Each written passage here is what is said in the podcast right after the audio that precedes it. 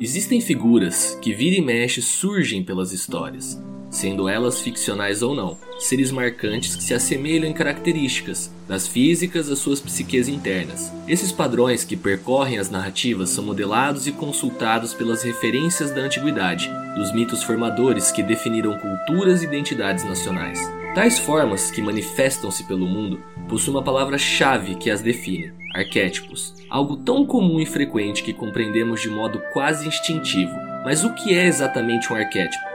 Nas palavras do psicólogo e renomado autor Carl Jung, o arquétipo deriva da observação reiterada de que os mitos e os contos da literatura universal encerram temas bem definidos que reaparecem sempre e por toda parte. A essas imagens e correspondências típicas denominam representações arquetípicas. Quanto mais nítidas, mais são acompanhados de tonalidades afetivas vívidas. Elas nos impressionam, nos influenciam, nos fascinam.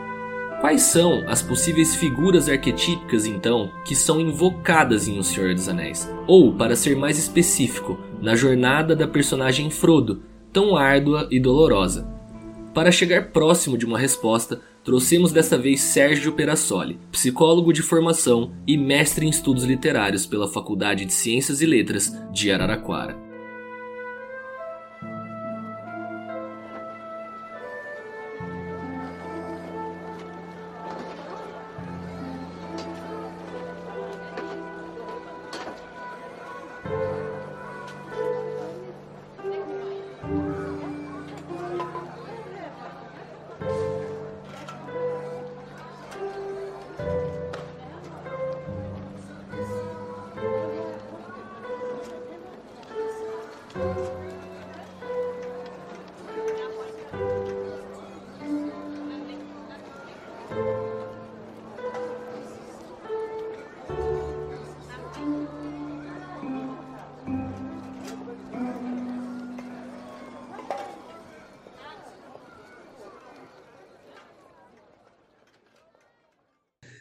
Sejam bem-vindas e sejam bem-vindos ao segundo episódio do Páginas Fantásticas.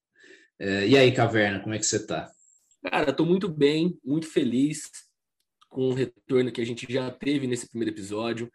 Então saiba aí, todos os conhecidos, amigos e desconhecidos que ouviram a gente nessa primeira semana já fazem um quentinho no meu coração durante essa semana aí pelo retorno e pela dedicação no programa é, é muito doido ver que a, galera tá escutando, né? Porque é, é surpreendente. N não porque a gente não acreditava na qualidade do conteúdo, porque isso, a qualidade fica notada principalmente pelo, pelo convidado e pelos convidados, né? A gente está aqui para fazer uma ponte e tal, e aí vê, vê que tem gente escutando, né?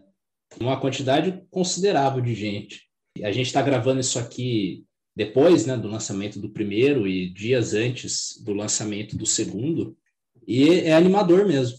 É animador mesmo saber que a gente está com esse espaço e que a gente está. Eu estou falando aqui com, com o Caverna, nós dois sozinhos, olhando só para a gente à noite, mas que isso vai ser escutado, sabe, por, por algumas pessoas, tipo, lavando a louça, passeando com o cachorro, um grande abraço para os animais de estimação dos ouvintes, Sim. inclusive. que, e, e para todos que são é, que escutam de maneira passiva podcast, tá ligado? tipo, você deixa no alto-falante aí, daí sua mãe escuta uma partezinha, né? Tá passando assim no fundo.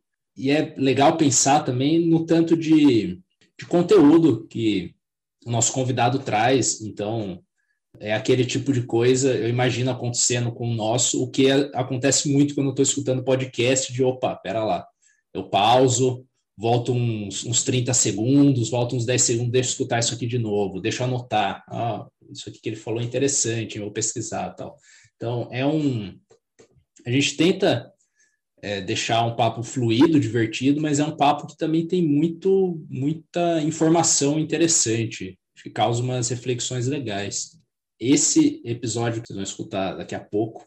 E esse episódio tá bem, bem instigante, cara. Bem instigante.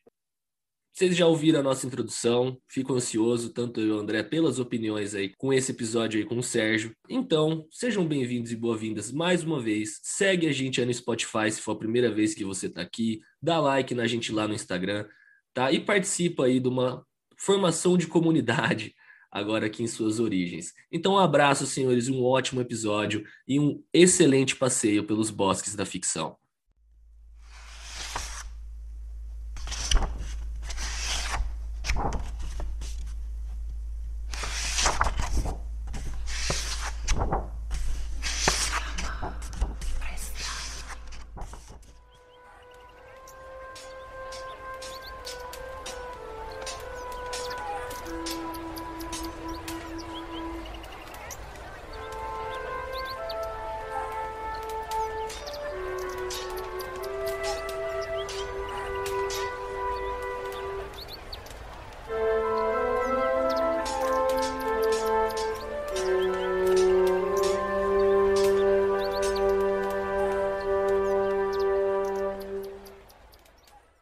Estamos aqui mais uma vez. Eu, antes de tudo, gostaria de agradecer a presença do nosso convidado do dia, que é o Sérgio. É, eu fiz, a gente já apresentou ele, né? Apresentou o que ele faz, e agora vamos, vamos direto para um, um papo. Então, Sérgio, a gente gosta de começar perguntando sobre a sua trajetória como leitor mesmo como que, que você começou nesse mundo, é, se a sua pira sempre foi literatura fantástica, quando que você teve o contato com, com Tolkien, né, como foi, e então se você puder começar falando para a gente sobre essa sobre a, a, sua, a sua história mesmo como, como um leitor de literatura, né? E, e depois, se já quiser fazer a conexão com, com a sua pesquisa, é, por favor. Então, bom, prazer estar tá, tá aqui com você, cara. Prazer, estamos aí reunidos, né, para mais um bom papo. O prazer é meu. Eu que agradeço o convite, né, para a gente conversar sobre minha pesquisa e tal. E então, eu, eu comecei a ler, acho que estava no ensino fundamental, mais ou menos, agora não vou recordar os detalhes certinhos, mas era, era ali naquela época do, do que o, o Retorno do Rei tinha sido lançado, tinha sido muito é, premiado, né? Ganhou um monte de, de prêmios tal, e, e se falava muito do, do, desse Senhor dos Anéis por causa disso, né? E eu falei, pô, eu preciso é, entender, né, que que é, que que é esse fenômeno agora que ganhou todos os, os prêmios possíveis, né, ganhou um monte de, de Oscars tudo e e eu fui atrás do livro. Eu não tinha assistido os filmes, né, só me chamou a atenção porque era uma coisa muito falada na época. E aí eu comecei a ler os livros e gostei bastante, assim, gostei muito e comecei a me interessar muito, principalmente por literatura fantástica, por fantasia e tal. Eu levava, né, o, o que eu lia no Senhor dos Anéis, eu levava para a terapia que eu fazia na época e discutia com o meu psicólogo, que era de abordagem, era não, é ainda de, de abordagem junguiana. Então a gente falava sobre os arquétipos, sobre essa questão da, da jornada, né? o que representa essa, essa jornada do Frodo, esses, eh, essas personagens que enfrentam uma série de adversidades e tal.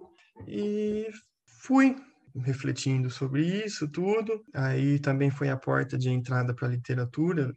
Eu, desde então eu não, eu não parei mais de, de ler, seja ficção de fantasia ou qualquer, qualquer modalidade literária, assim. Eu comecei a me interessar por tudo isso. Entrei no curso de, de psicologia e como no curso de psicologia a gente não estuda é, Jung, Jung é uma coisa muito difícil de você encontrar alguém que, que estude, sabe? Porque, diferentemente do, de outras abordagens, já é um pouco assim com o Freud, na verdade, mas o Jung ele vai exacerbar isso. Né? Você, você lê um texto do, do Jung, você vai ter que parar para pesquisar sobre mitologia, sobre é, budismo, né? Porque ele, ele era muito erudito, então ele trazia várias questões sobre religião, sobre filosofia. Então é, são textos muito muito densos e então é, é difícil você encontrar um, um, alguém que pesquise Jung ou alguma universidade que ofereça um curso do, do Jung, né? Então, na, na faculdade, eu, eu estudei mais a, a psicanálise freudiana e saí da, da faculdade e fui buscar uma pós-graduação na, na área do Jung e já queria estudar o, o, o Senhor dos Anéis, principalmente por causa dessa, dessa questão dos arquétipos, né? É, é, casa muito bem essa abordagem junguiana com o texto do Tolkien, né? E aí eu encontrei aqui na, né, o, o Cido, meu orientador aqui na, na Unesp de Araraquara. Foi, assim, uma, uma surpresa muito grande encontrar alguém que estuda, estuda Tolkien, estuda eh, Jung aqui na, na, na, minha, na minha cidade, né? E desde então tô, tô pesquisando isso. Minha, minha dissertação de mestrado foi a respeito do Tolkien, na, na abordagem junguiana, e agora no, no doutorado também. Eu tô fazendo essa aproximação. Então, foi basicamente assim que surgiu a, o interesse. Cara, eu acho curioso, porque se, se eu fosse pensar no que se estuda em uma faculdade de psicologia, na minha cabeça vem Jung e Freud, assim, né, quem é de fora. Pior que a mesma, a mesma coisa, são os dois nomes que mais chegam, né, na, na em geral, na gente, que não faz parte da área. É, então, é, tem filme, né, tem o filme do Cronenberg lá. É. Você já viu esse? Sim, o Método sim. Perigoso, Você né? esse filme? Sim, eu gosto. Eu gosto desse filme, sim. E é que, assim, são as abordagens que estão mais é, incrustadas, né, na, no, no imaginário, né? No, na, até na cultura pop, né? Na, assim. na cultura pop em, em geral, né?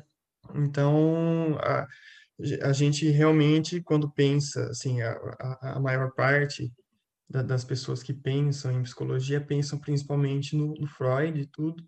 E alguns acabam, acabam, algumas pessoas acabam fazendo essa associação entre o, o, Freud e o Jung, porque o Jung era o discípulo, né? Era, era considerado o grande herdeiro da, da psicanálise, até que eles romperam, então tem essa questão da briga entre os dois, que é uma coisa famosa, tudo, mas na, cara, na, na faculdade de, de psicologia você basicamente você aprende tudo e não aprende nada, Sim. sabe? Então você vai você vai estudar um pouco de psicanálise, você vai estudar um pouco de psicologia comportamental, um pouco de é, fenomenologia, um pouco de psicologia jurídica, um pouco de psicologia educacional, e você sai de lá sem saber realmente nada aprofundadamente a respeito de algum desses assuntos. E aí você especializaria, né?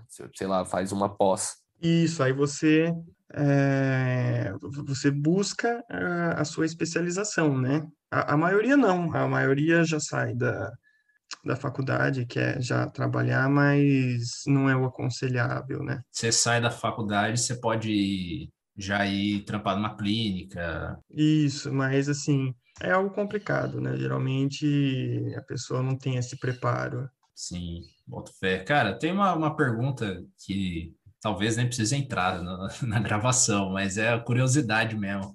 Quando fala de é, terapia junguiana, tipo, você sabe dizer o que que tem, assim, o que que caracteriza, o que que é de diferente numa terapia junguiana? Tipo, igual você que, né, se, o seu psicólogo era junguiano e seu terapeuta. Então, a, a terapia junguiana, ela basicamente ela vai tentar, deixa eu articular esse, esse pensamento que ela é uma abordagem é, um pouco complexa, mas você vai estudar, você vai é, trabalhar justamente essa questão do, do autoconhecimento e vai tentar, de certa forma, estimular no paciente aquilo que o Jung chamou de processo de individuação, né? O processo de individuação é um processo de construir uma personalidade mais coerente, uma personalidade mais íntegra, a partir da compreensão do, do inconsciente, né? A, a partir da, da daquilo que você ignora na própria subjetividade, falando a grosso modo, e também estudando a parte coletiva, né, o inconsciente é, coletivo, que é um conceito do Jung, e ele vai trabalhar muito com essa relação entre o pessoal e o coletivo, né? Você se construir como sujeito, né? Você se construir como um ser que muitas vezes precisa se desprender dessa psicologia coletiva, justamente para você não ser mais um, um, um tijolo na parede, né? Digamos assim. Então você vai estudar, ou vai, né, já que a gente está falando de, de, de terapia, você vai analisar, então, como você se porta na sua família, como você se porta nos seus relacionamentos, como você se porta ali num grupo de pessoas, né? Vai, você vai começar a se entender a partir de tudo isso e construir, então, um ser, é um modo de ser e existir é, mais íntegro, mais é, coerente, né, mais singular. Então, é basicamente, assim, falando a grosso modo, o que a gente vai realizar numa, numa terapia junguiana, através, então, do, da, da análise da, do, da, da, vida, das relações, da, de como você se comporta, né, como das suas crenças, da, da, daquilo que você pensa. Então, basicamente isso. Não sei se eu consegui responder a sua pergunta. Sim, sim. É, e você, também curiosidade pessoal, você, você tem vontade de, de clinicar, cara, mais pro, pro futuro? Sim, claro, acabando o, o meu doutorado, porque o, o doutorado realmente ele consome, né, todo é, o seu tempo, eu, eu pretendo sim começar. É, e aí você chega a bala mesmo, né? Depois de todo esse estudo. É, então. Se ele conseguiu pegar personagens da ficção, né, cara? Mais fácil lidar com. com... Vou atrás do Sérgio, hein, Caverna? Vou atrás do Sérgio para terapia. Pra fazer terapia. Cara. cara. porque assim, deve ter sido muito mais complexo fazer uma análise, sei lá, do Gandalf e da Galadriel do que de uma pessoa comum, tá ligado? É, e, e, como no, no Jung a, a, gente trabalha com, com arquétipos, então nós vamos ver que a análise da Galadriel, a análise do Gandalf, por exemplo, vai ser algo muito semelhante com a análise do, do paciente, né? Então, assim, se vocês já quiserem entrar em alguns conceitos da, da psicologia junguiana para a gente começar. Vai, Sim, essa... brilha. Manda bala. Vambora. Então, tá, vamos lá. Trazer, já que eu falei do inconsciente coletivo. Vamos, vamos então, os, vamos falar sobre esses conceitos junguianos para a gente analisar o Senhor dos Anéis. Nós uh, precisamos, então, entender esses dois conceitos do Jung, que são o inconsciente coletivo e os arquétipos, né? Então, é, vamos começar pelo conceito freudiano de inconsciente, que é basicamente aquela parte, falando a grosso modo, recalcada da psique, né? Então, o Freud ele vai trabalhar com esse modelo de, de aparelho psíquico no qual nós temos um, um id, que seria a nossa parte animal, né? a nossa parte mais dos, relacionada aos instintos, um superego, que seria é, a nossa parte social, a internalização das normas sociais, né, que ele chama do grande herdeiro do, do complexo de Édipo, superego, então nós vamos assimilando as normas sociais, e nós temos esse, esse conflito entre essas duas instâncias que será, então, mediada pelo ego. Então, o ego vai mediar esse, é, esse conflito entre o animal e o social, certo? O Jung ele vai considerar esse modelo de inconsciente, só que ele vai colocar esse modelo de inconsciente dentro de uma camada é, mais profunda, que ele chama de inconsciente coletivo. Então, o inconsciente coletivo ele não é de natureza individual. Ele possui certos conteúdos e certos modos de comportamento que são, né, com certas ressalvas, os mesmos em toda parte, em todos os indivíduos. Então, o ser humano, apesar das diferenças étnicas, apesar das diferenças culturais, que é lógico que existem, né, ninguém nega isso, ele tem um substrato psíquico comum. Por quê? Porque ele, o cérebro, o aparato biológico é o mesmo em todos os locais. Né? Então, você tem inúmeros é, mitólogos que nem o Joseph Campbell, por exemplo, o Levi-Strauss, que eles vão é, apontar para é, essas esses traços comuns que existem em diferentes mitologias. Né? Então, porque é, diferentes, diferentes mitologias, diferentes povos, eles vão sempre ter alguns motivos é, semelhantes, algumas coisas que se repetem, né? E o Jung, então, vai ter, teorizar sobre isso e vai, né, ele vai ter, teorizar sobre essa essência compartilhada dos seres humanos e ele vai cunhar esse conceito de inconsciente coletivo, que seria esse substrato psíquico comum de natureza psíquica suprapessoal que existe em cada indivíduo. Então, seria a essência comum e compartilhada por toda a humanidade. Seria é, uma definição, eu imagino, satisfatória do inconsciente coletivo. Então, o arquétipo, ele é essa espécie, né, nas palavras do próprio Jung, de aptidão para reproduzir constantemente as mesmas ideias míticas, né, e se não as mesmas, pelo menos parecidas. Então, justamente a gente vai notar esses padrões míticos que se repetem em inúmeras mitologias, em inúmeros é, trabalhos de ficções, trabalhos de ficção é, diferentes. Comecei a teorizar sobre isso e trazer esse conceito para a minha pesquisa. Então, eu, trabalho o, o, arquétipo, que assim, o arquétipo, o, o Jung trabalhou muito essa ideia, então, assim, ele vai descrever, ele vai trabalhar, ele vai atualizar o conceito de, de arquétipo ao longo de toda a sua obra. E no meu trabalho eu vou, eu vou estudar o arquétipo basicamente é, como um sinônimo dessa, dessa frase que o Jung vai colocar num dos seus livros, né, que o arquétipo é uma figura que reaparece no decorrer da história. Esses arquétipos eles vão descrever a média de milhões de experiências individuais, apresentando uma imagem da vida psíquica dividida e projetada nas diversas formas do panteão mitológico. E essa é uma ideia que já existia um germe nela no Freud, né? O Freud tem um texto que chama eh, sobre escritores criativos e devaneios, se eu não me engano, que ele vai falar os mitos.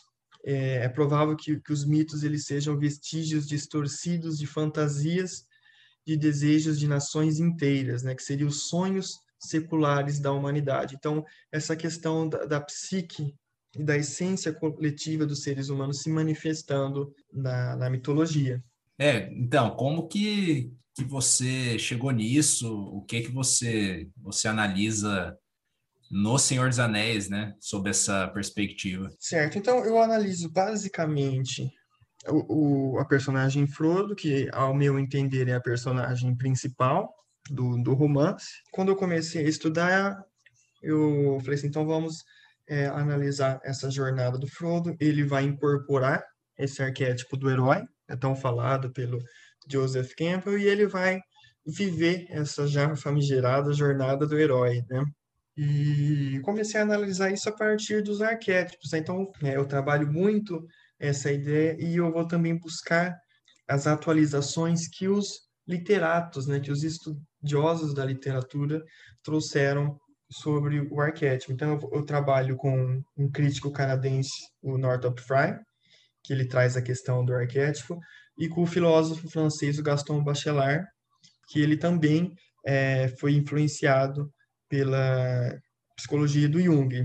E em relação a esse crítico canadense, Fry, eu gosto de, dessa concepção de arquétipo, que ele diz que o arquétipo é um símbolo, né, geralmente uma imagem que é suficientemente recorrente na literatura para ser reconhecível como uma um elemento da experiência literária como um todo. Então a gente vai pesquisar, a gente vai pegar, por exemplo, o mar em Homero, o mar no Senhor dos Anéis, por exemplo, né? o mar em Fernando Pessoa, aquela questão de lágrimas de Portugal. Então a gente vê essa imagem do mar permeando toda a literatura, gerando é, inúmeras metáforas, né? inúmeros símbolos e é a partir disso que eu gosto então de de estudar o arquétipo na literatura. Principalmente se você parar para pensar a determinadas coisas, né, a determinadas imagens que são comuns a todos os seres humanos. Então, independentemente das diferenças étnicas e culturais, o ser humano vai entender, por exemplo, a concepção de paternidade e de maternidade, concepção de alimento e a concepção de luz e escuridão. E então, como o ser humano sempre vai compreender é, essas imagens, esses fatores, é, vão apresentar um potencial comunicativo muito grande, um potencial simbólico muito grande.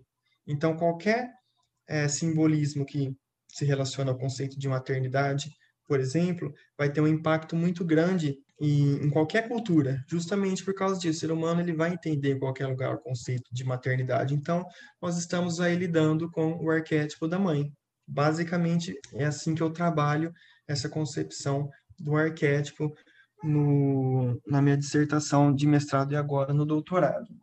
E para analisar O Senhor dos Anéis, eu vou trabalhar com aquilo que eu entendo como o grande arquétipo que aparece na narrativa, que é o arquétipo da sombra. Então nós temos ali o Sauron, né? todo o problema do Senhor dos Anéis em torno do Sauron, do Anel do Sauron, da expansão dessas forças das trevas que ameaçam toda a Terra-média. E se nós analisarmos esse padrão arquetípico à luz da, da teoria do Jung, nós vamos chegar a essa imagem da sombra. A sombra coincide com o inconsciente freudiano, então com aquela parte renegada, recalcada do psiquismo.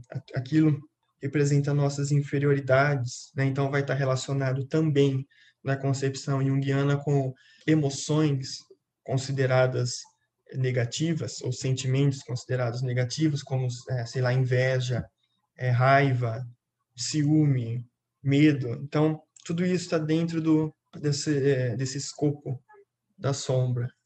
E esse arquétipo, como Jung vai colocar, é muito representado pelos poetas, né, pelos literatos, pelos, pelos autores.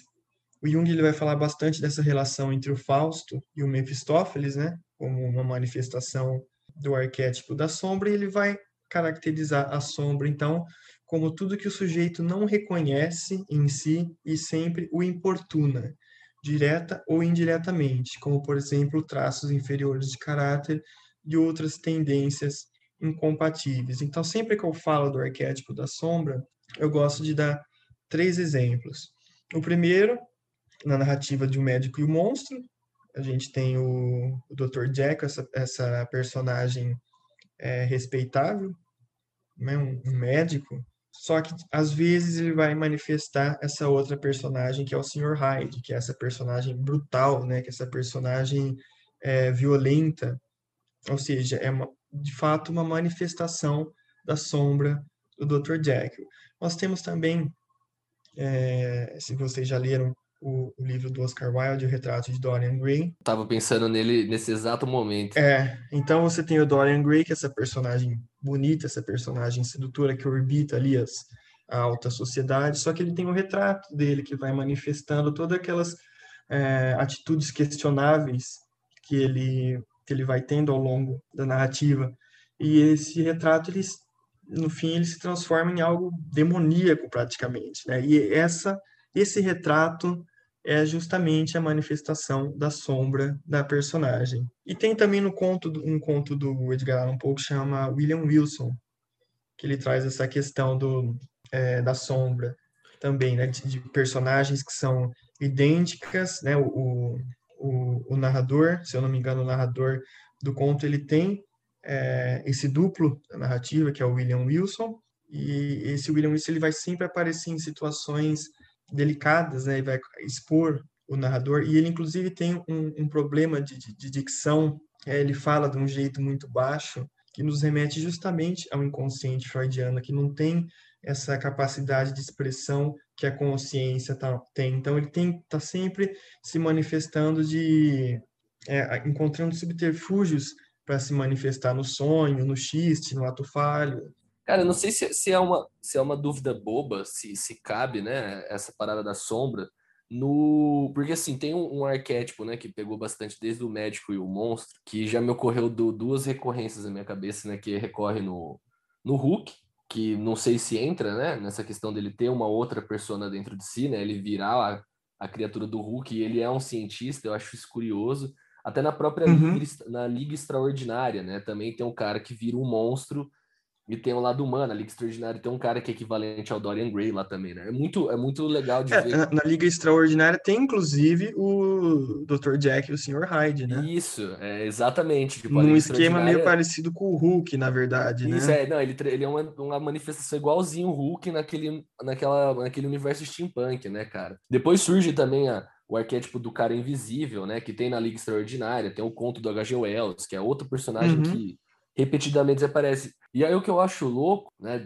Desculpa ter interrompido esse raciocínio, que era a dúvida que eu tinha em relação. Porque o, o Tolkien ele manifesta isso em escala macro, né? A sombra se Sim. reflete no próprio espaço é, da narrativa. Uhum. Ele se reflete Sim. na estética do universo, né? Não é só o Sauron, não. O mundo está sendo intoxicado pela é, sombra.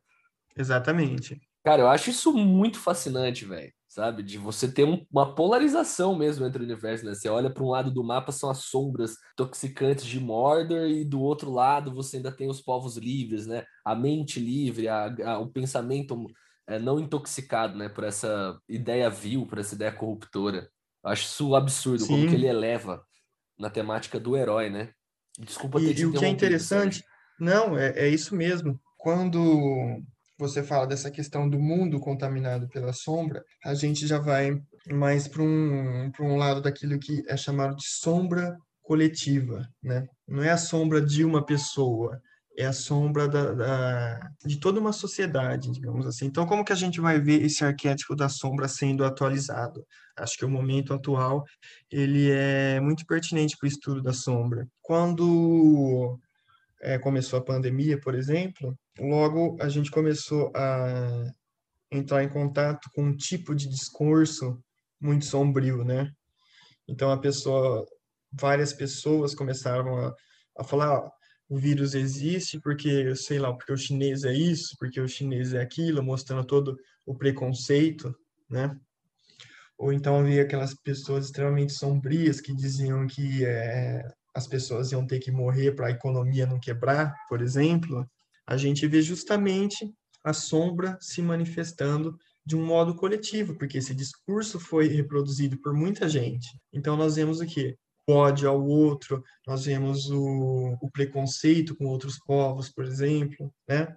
se manifestando. Então, isso é a sombra coletiva se manifestando. São essas características obscuras que uma sociedade tem que irá se manifestar. Na pandemia a gente viu muito. Nisso dá para encaixar o próprio Holocausto, né? Sim, com certeza. Que a Alemanha fez na, na Segunda Guerra Mundial. Acho que em vários momentos obscuros, literalmente, da nossa história. É muito massa, velho. Nossa, é uma leitura que rende, hein? Sim, com certeza. Só que assim, o que é interessante na, na, na psicologia do Jung é que para ele, o reconhecimento dessa sombra é a base indispensável para qualquer tipo de autoconhecimento. Então, a pessoa que busca a terapia junguiana, ela vai ter que entrar em contato com essa sombra, entender essa sombra e dar meios, às vezes artísticos, por exemplo, para essa sombra se manifestar de um jeito saudável. Nossa, muito louco, porque é você tendo que lidar diretamente com as coisas que você se nega a aceitar que você tem quanto de partes falhas, né? De partes falhas de certas competências que a gente geralmente deixa no inconsciente e fica lá. Sim. E, e aí é interessante que você falou do Hulk, por exemplo. O Hulk, no, é, imediatamente após essa manifestação, né, quando ele começa a manifestar essa monstruosidade dentro dele, ele é um, uma personagem destrutiva, né? Ele vai acabar com, ela é perigosa, é um risco para todo mundo ali envolvido. Ele é, ele é de fato uma personagem perigosa. Mas a partir do momento que ele com, vai conseguindo lidar com isso, ele é indestrutível praticamente. Ele é imbatível. Verdade. É, ele se torna é, é quando os dois se unem até é. no, no Vingadores Ultimato, né? Tem aquele momento que o, o Hulk e o Banner se, se confundiram, inclusive, né? Que ele tá na forma de Hulk, mas ele tá usando óculos, ele tá dialogando, ele perdeu a brutalidade. É, Sim. No momento que você deu a sacada, eu falei, nossa, e o Hulk tem o próprio arco de superação da, é, da sombra, né? E é assim, Cara, é quando, é fascinante. Quando, quando a pessoa não reconhece a própria sombra, e, é, ela é esse Hulk perigoso, instável. Agora, quando ela reconhece, quando ela trabalha isso em terapia, quando ela dá meios saudáveis, digamos assim, para essa sombra se manifestar, ela é esse outro Hulk que é imbatível, né? Esse Hulk mais heróico, né? mais íntegro, mais é, coerente, digamos assim. Não sei se eu estou falando besteira, porque eu não conheço Sim, muito cara, super-herói. Você fez meu cérebro viajar pra caralho agora, porque eu tô rastreando esses links. Tipo, você falou do Hulk, eu pensei. Aí você falou do terapeuta, eu falei, nossa, cara, o Hulk representa um sucesso terapêutico. Sim. ele, é, ele é um símbolo de um sucesso terapêutico, cara. Muito louco. Muito louco. Se a gente for colocar, olha isso, né? Os caras falando de Senhor dos Anéis, André, e do nada foi para herói, porque via é, Fênix Porque negra, são os arquétipos, né? é, eu acho que esse que é o lance, né, dos arquétipos, porque se a gente for, for começar a, a fazer essa busca, cara, tudo, então, né? mas aí o que, que eu acho legal? Porque com, né, o prazer de ter o Sérgio aqui com a gente, é a gente ter uma definição porque é uma palavra que está popularizada, né? Arquétipo. Eu acho que desde Sim. a adolescência essa é uma palavra que recorre no, na minha verbalização. E quando academicamente né, eu fui produzir, foi um momento que eu tive o baque, né? Que foi um momento que eu falei, opa, mas espera aí, como que eu defino arquétipo? O que são os arquétipos? Porque é algo que está internalizado, mas o, o, o, uso do conceito, né, da ferramenta é, teórico-conceitual, ela não está absorvida. E aí o Sérgio ensinando a gente aqui é praticamente um aprendizado mesmo contigo, Sérgio, um aprendizado riquíssimo é, você foi falando, minha mente foi pululando, assim, eu tipo, nossa, Sim. cara, então isso encaixa aqui, isso encaixa aqui, isso encaixa lá, sabe? Eu fui, tô viajando Não, até agora. Pra, dá mente... pra gente bolar um, mini curso aí com, um mini curso com o Sérgio. Mas o que, o que me fascinou muito quando eu fui ler a dissertação do Sérgio, eu não, não li tudo, mas eu li uma, uma boa parte, é, é a explicação do inconsciente coletivo, porque como, como abre muita a nossa cabeça em relação a isso, né? Porque o inconsciente coletivo é um conceito que costuma ser muito representado na cultura pop, em obras no geral, como algo quase mágico, né? Que foi a própria é, é quase um negócio assim meio que uma telepatia, uhum. né? Assim, tem esse tem algo e, e lendo a apresentação inicial que você faz o conceito, que é tão importante para entender os arquétipos, é, me, me deu essa iluminação de entender que não é não é isso que ele está falando, né? Ele está falando que é, acho que você usa estrutura psíquica comum. Né? Então, o cérebro humano, é, em qualquer lugar do planeta, em qualquer época da história do Homo sapiens, né? Ele não tem, ele não sofreu diferenças drásticas, então tem umas representações que a gente sempre vai fazer, né? E o que eu acho massa, então, e porque a gente encontra isso em tudo quanto é lugar, é que mesmo se a pessoa não tem esse conhecimento na hora de criar algo, né, de, de sentar, vou criar uma história, é, mesmo se a pessoa não tem tudo isso na, na cabeça dela, ela vai acabar criando isso, né? Sim porque isso, isso já está, isso está dentro, isso né, é uma representação é, a priori do cérebro né, da pessoa. Tipo, é algo que está a priori de nós enquanto indivíduos individualizados, no caso. Isso, é, é basicamente, é, realmente a, a essa concepção, às vezes equivocada, de que o, o, o inconsciente coletivo é, é alguma coisa mais mística, né? quando na verdade ele, ele é simplesmente a, a, essência compartilhada dos seres humanos, né? ou seja, o cérebro humano é o mesmo em todo local, o aparato biológico é, é o mesmo aqui no Brasil ou lá no Japão, por exemplo, e, e, e isso então é, vai fazer com que o ser humano se, é, se comporte de modos semelhantes, né? em, em lugares diferentes, em culturas diferentes, e hoje os psicólogos evolucionistas estudam muito isso, né? Pessoal mais ligada à ciência é, atual, já eles também é, estão observando esse tipo de, de como eu posso falar, de, de, dessa, dessa questão compartilhada pelos seres humanos, uma questão que está calcada na biologia do ser humano, né, no, na, na, estrutura é, cerebral que é a mesma. Então, é, ainda se estuda né, no que é mais moderno da ciência hoje, na psicologia evolucionista e tal, ainda se estuda essa questão que o Jung colocava na época dele. E, e sabe o que eu fiquei pensando também, Sérgio e, e João? Que isso traz até uma, umas possibilidades interessantes se a gente pensar em ficção científica, cara. É, é, exploração mesmo de, das representações da, da forma de ver o mundo de personagens alienígenas, tá ligado? Porque se você.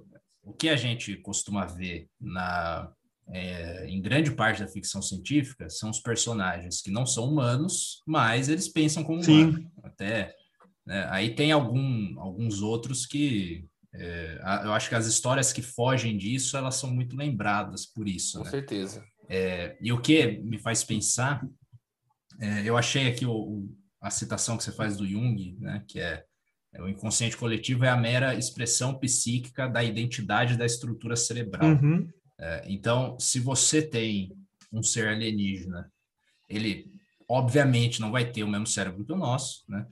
E só por não ter a mesma estrutura cerebral, é, a forma dele enxergar o mundo e conceituar o mundo vai ser totalmente distinta, né? Sim, exatamente. E porque tem essa relação direta com, com o cérebro como, como organismo físico. É, e daí mesmo, que, né? que deve vir a, a, a maior dificuldade, né? E porque essas obras que conseguem fazer isso com maestria marcam tanto. Por isso que acho que, sei lá, A Chegada é um, um filme que, que transcende. É, eu pensei na Chegada na Transcende essas barreiras porque ele estrutura muito bem esse, esse contato com uma espécie diferente, com outra maneira de pensar. Né? Eles não humanizam como geralmente a gente fala, né? A humanização das, das espécies alienígenas. Uhum. Se a gente for pensar, sei lá, no Spock. O Spock é uma raça do Spock, esqueci qualquer, né? lá do Star Trek, ela é completamente humanizada. Vulcano. Isso, ela é completamente humanizada. É, não, é que o que acontece muito é que pega, pega um personagem, aí você, ah, esse cara é uma raça diferente, vou fazer algo diferente aqui. Mas aí você pega e a mudança que é, ah, essa raça, ela então é mais racional é mais calculista, tá ligado? Mas você está usando isso, ainda a forma de, a forma de pensar enxergar a realidade acaba sendo a mesma. É, exatamente. Né? Mas é, é, interessante pensar como outro ser racional fora do planeta Nossa, Terra. agora, agora, Sérgio, outra você parada, tá, você tá né, ferrado, cara? cara, porque eu vou aproveitar toda essa epifania linda para te perguntar. Eu sei que eu vou pular algumas etapas, André, mas eu preciso sanar essa dúvida. Eu preciso sanar essa dúvida do meu coração. É, e, e, como foi estudar, porque, por exemplo, o Tolkien dá uma forma até para a linguagem dos elfos. Como foi estudar esse contato com criaturas do universo ficcional medieval, né, da fantasia medieval? E com, é, com dentro de uma obra que o Tolkien consolida fortemente, porque uma das coisas mais lindas do Senhor dos Anéis é você ter uma base linguística para aquele mundo. Então ele dá uma camada de, de símbolos extremamente é, estruturadas mesmo, né? Passou o concreto com muita beleza naquele universo ficcional dele. Uhum. Então, foi surpreendente, muito interessante, justamente por causa disso. E quando você estuda essa questão do, dos arquétipos no Senhor dos Anéis, você vê que aquilo é uma manifestação do inconsciente coletivo ímpar, né? É inédita. Ninguém fez nada como ele ainda e, e ver isso, ter uma oportunidade de, de estudar esse universo que ele criou, veja bem, ele criou uma cosmogonia para o universo dele, ele criou línguas e essas línguas elas conforme porque esse universo também tem um tempo e conforme esse tempo vai passando essas línguas vão se modificando igual acontece com as línguas reais. Então é como se você tivesse ali um, um sabe aqueles terrários? Onde você cultiva uma sociedade ali, você vê sendo criadas formigas e ou os cupins, sei lá, e você é, estuda aquilo. Foi basicamente isso. Você vê o, esse universo sendo sendo criado e como os arquétipos estão inseridos naquele universo e como essa mensagem que ele passa é tão a, atual e como você passa a conhecer melhor os seres humanos lendo O Senhor dos Anéis, o Silmarillion, e o mais importante é que você é, conhece a si mesmo lendo aquilo. Então é uma forma, estudar Tolkien é uma forma de autoconhecimento, assim como estudar o Jung. E para mim isso é o que tem de mais é, fascinante. Você se entender lendo essa ficção, você crescer a partir dela, né? Você ter até essa autoanálise conforme você vai entrando em contato com, com os arquétipos, com as narrativas e tal. Forte. bem, bem forte. Cara, é foda, porque dá vontade de ficar entrando em vários caminhos, né, cara, Sim. nesse papo. Mas, né, agora eu acho que com toda essa estruturação, né, cara, como foi a sua viagem agora pelo Legendário, né? Uhum. Agora finalmente Frodo, se né? encaixa né?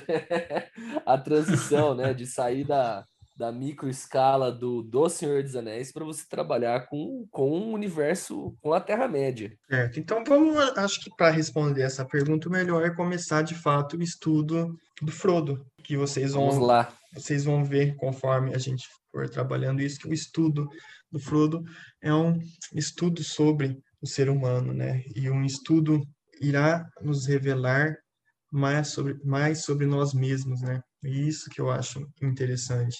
Então, como a gente estava falando, a sombra, um conceito muito interessante no Senhor dos Anéis, é um dos principais arquétipos. E na, na psicologia do Jung, como eu disse, conforme nós vamos entrando em contato a sombra, nós vamos chegando mais perto daquilo que o Jung chamou de si mesmo, né? um outro arquétipo. Então, o que seria esse arquétipo do si mesmo? Seria a totalidade da psique.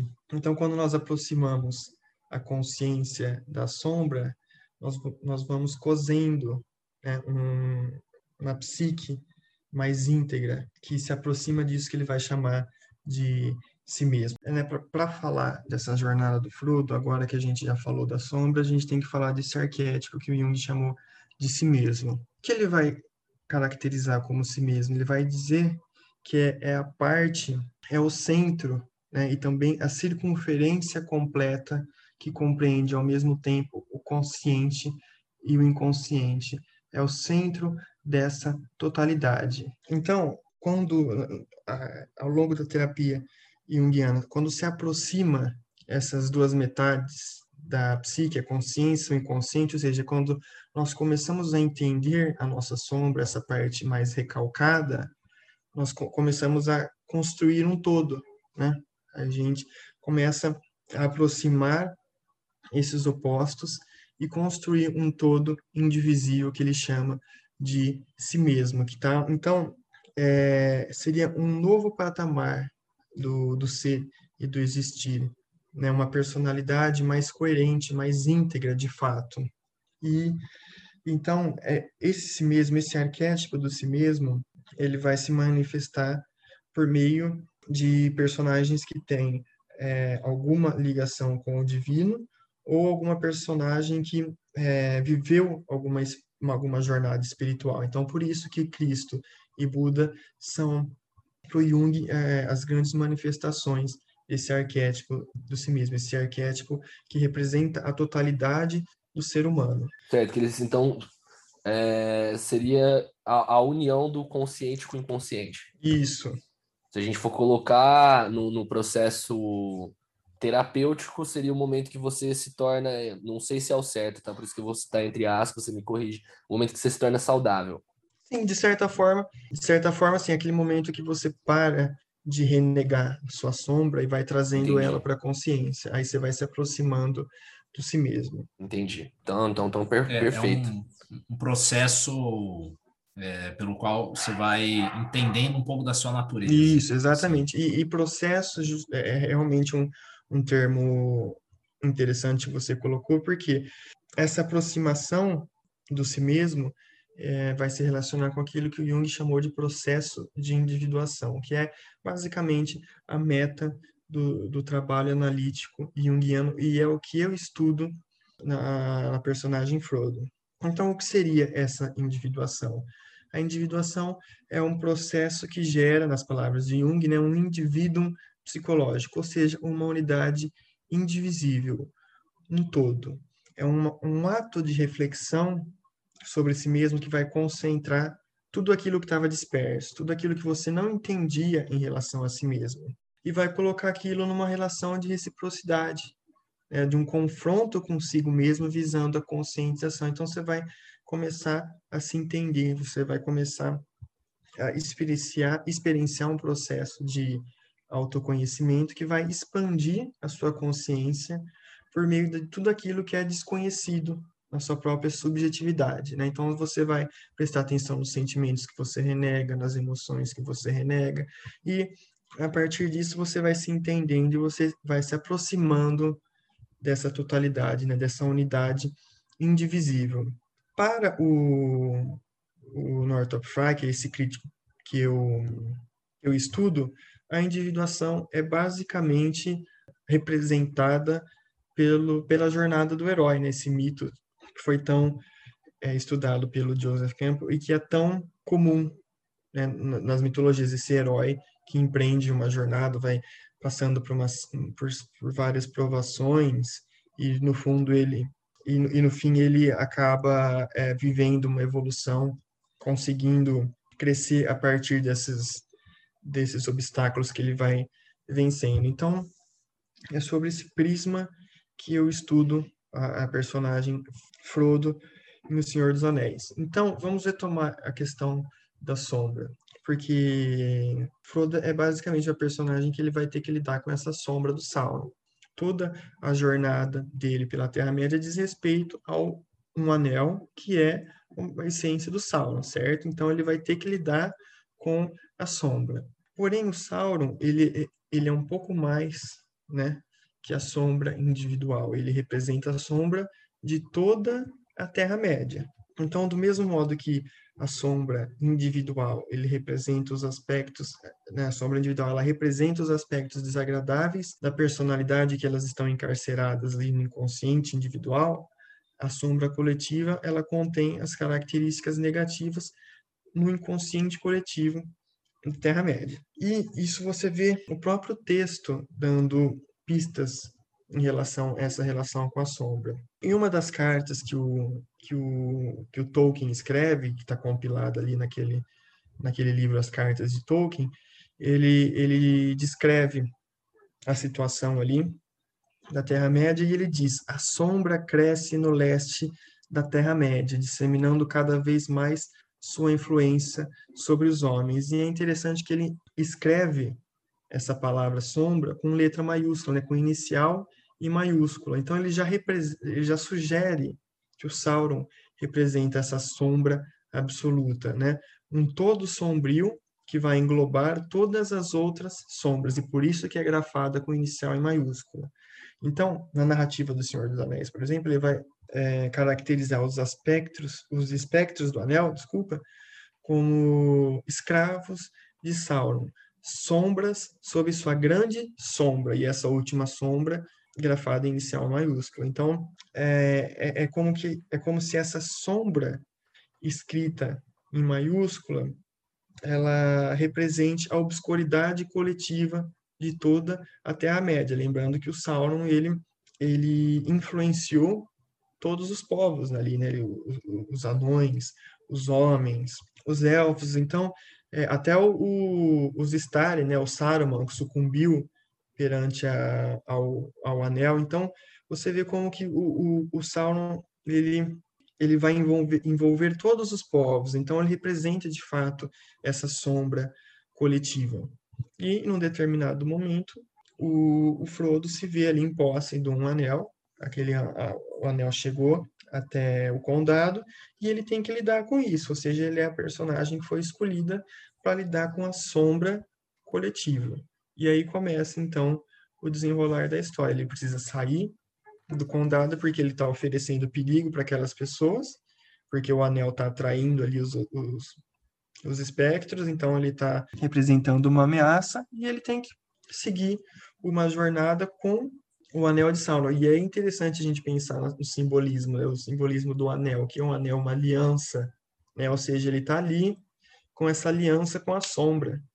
E ele usa o anel também na corrente, ou seja, ele está acorrentado também com a sombra.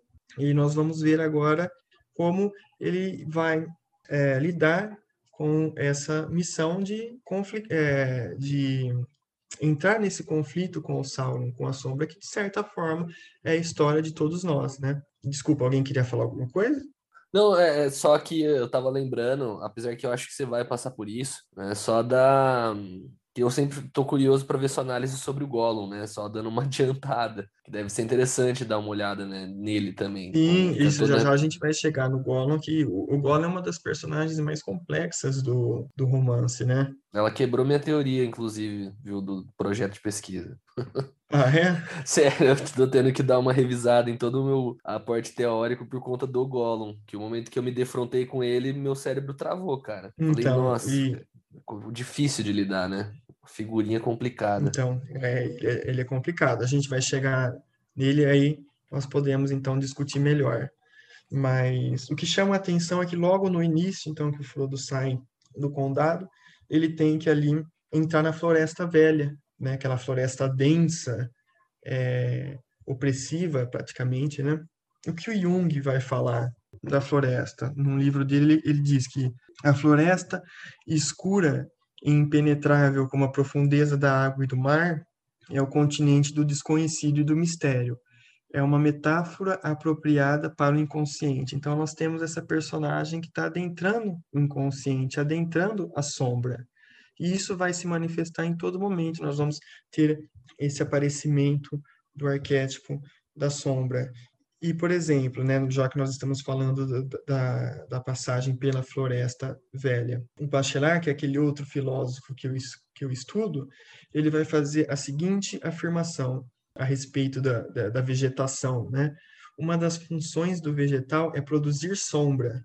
Em cada hora de sua vida, a floresta deve ajudar a noite a enegrecer o mundo.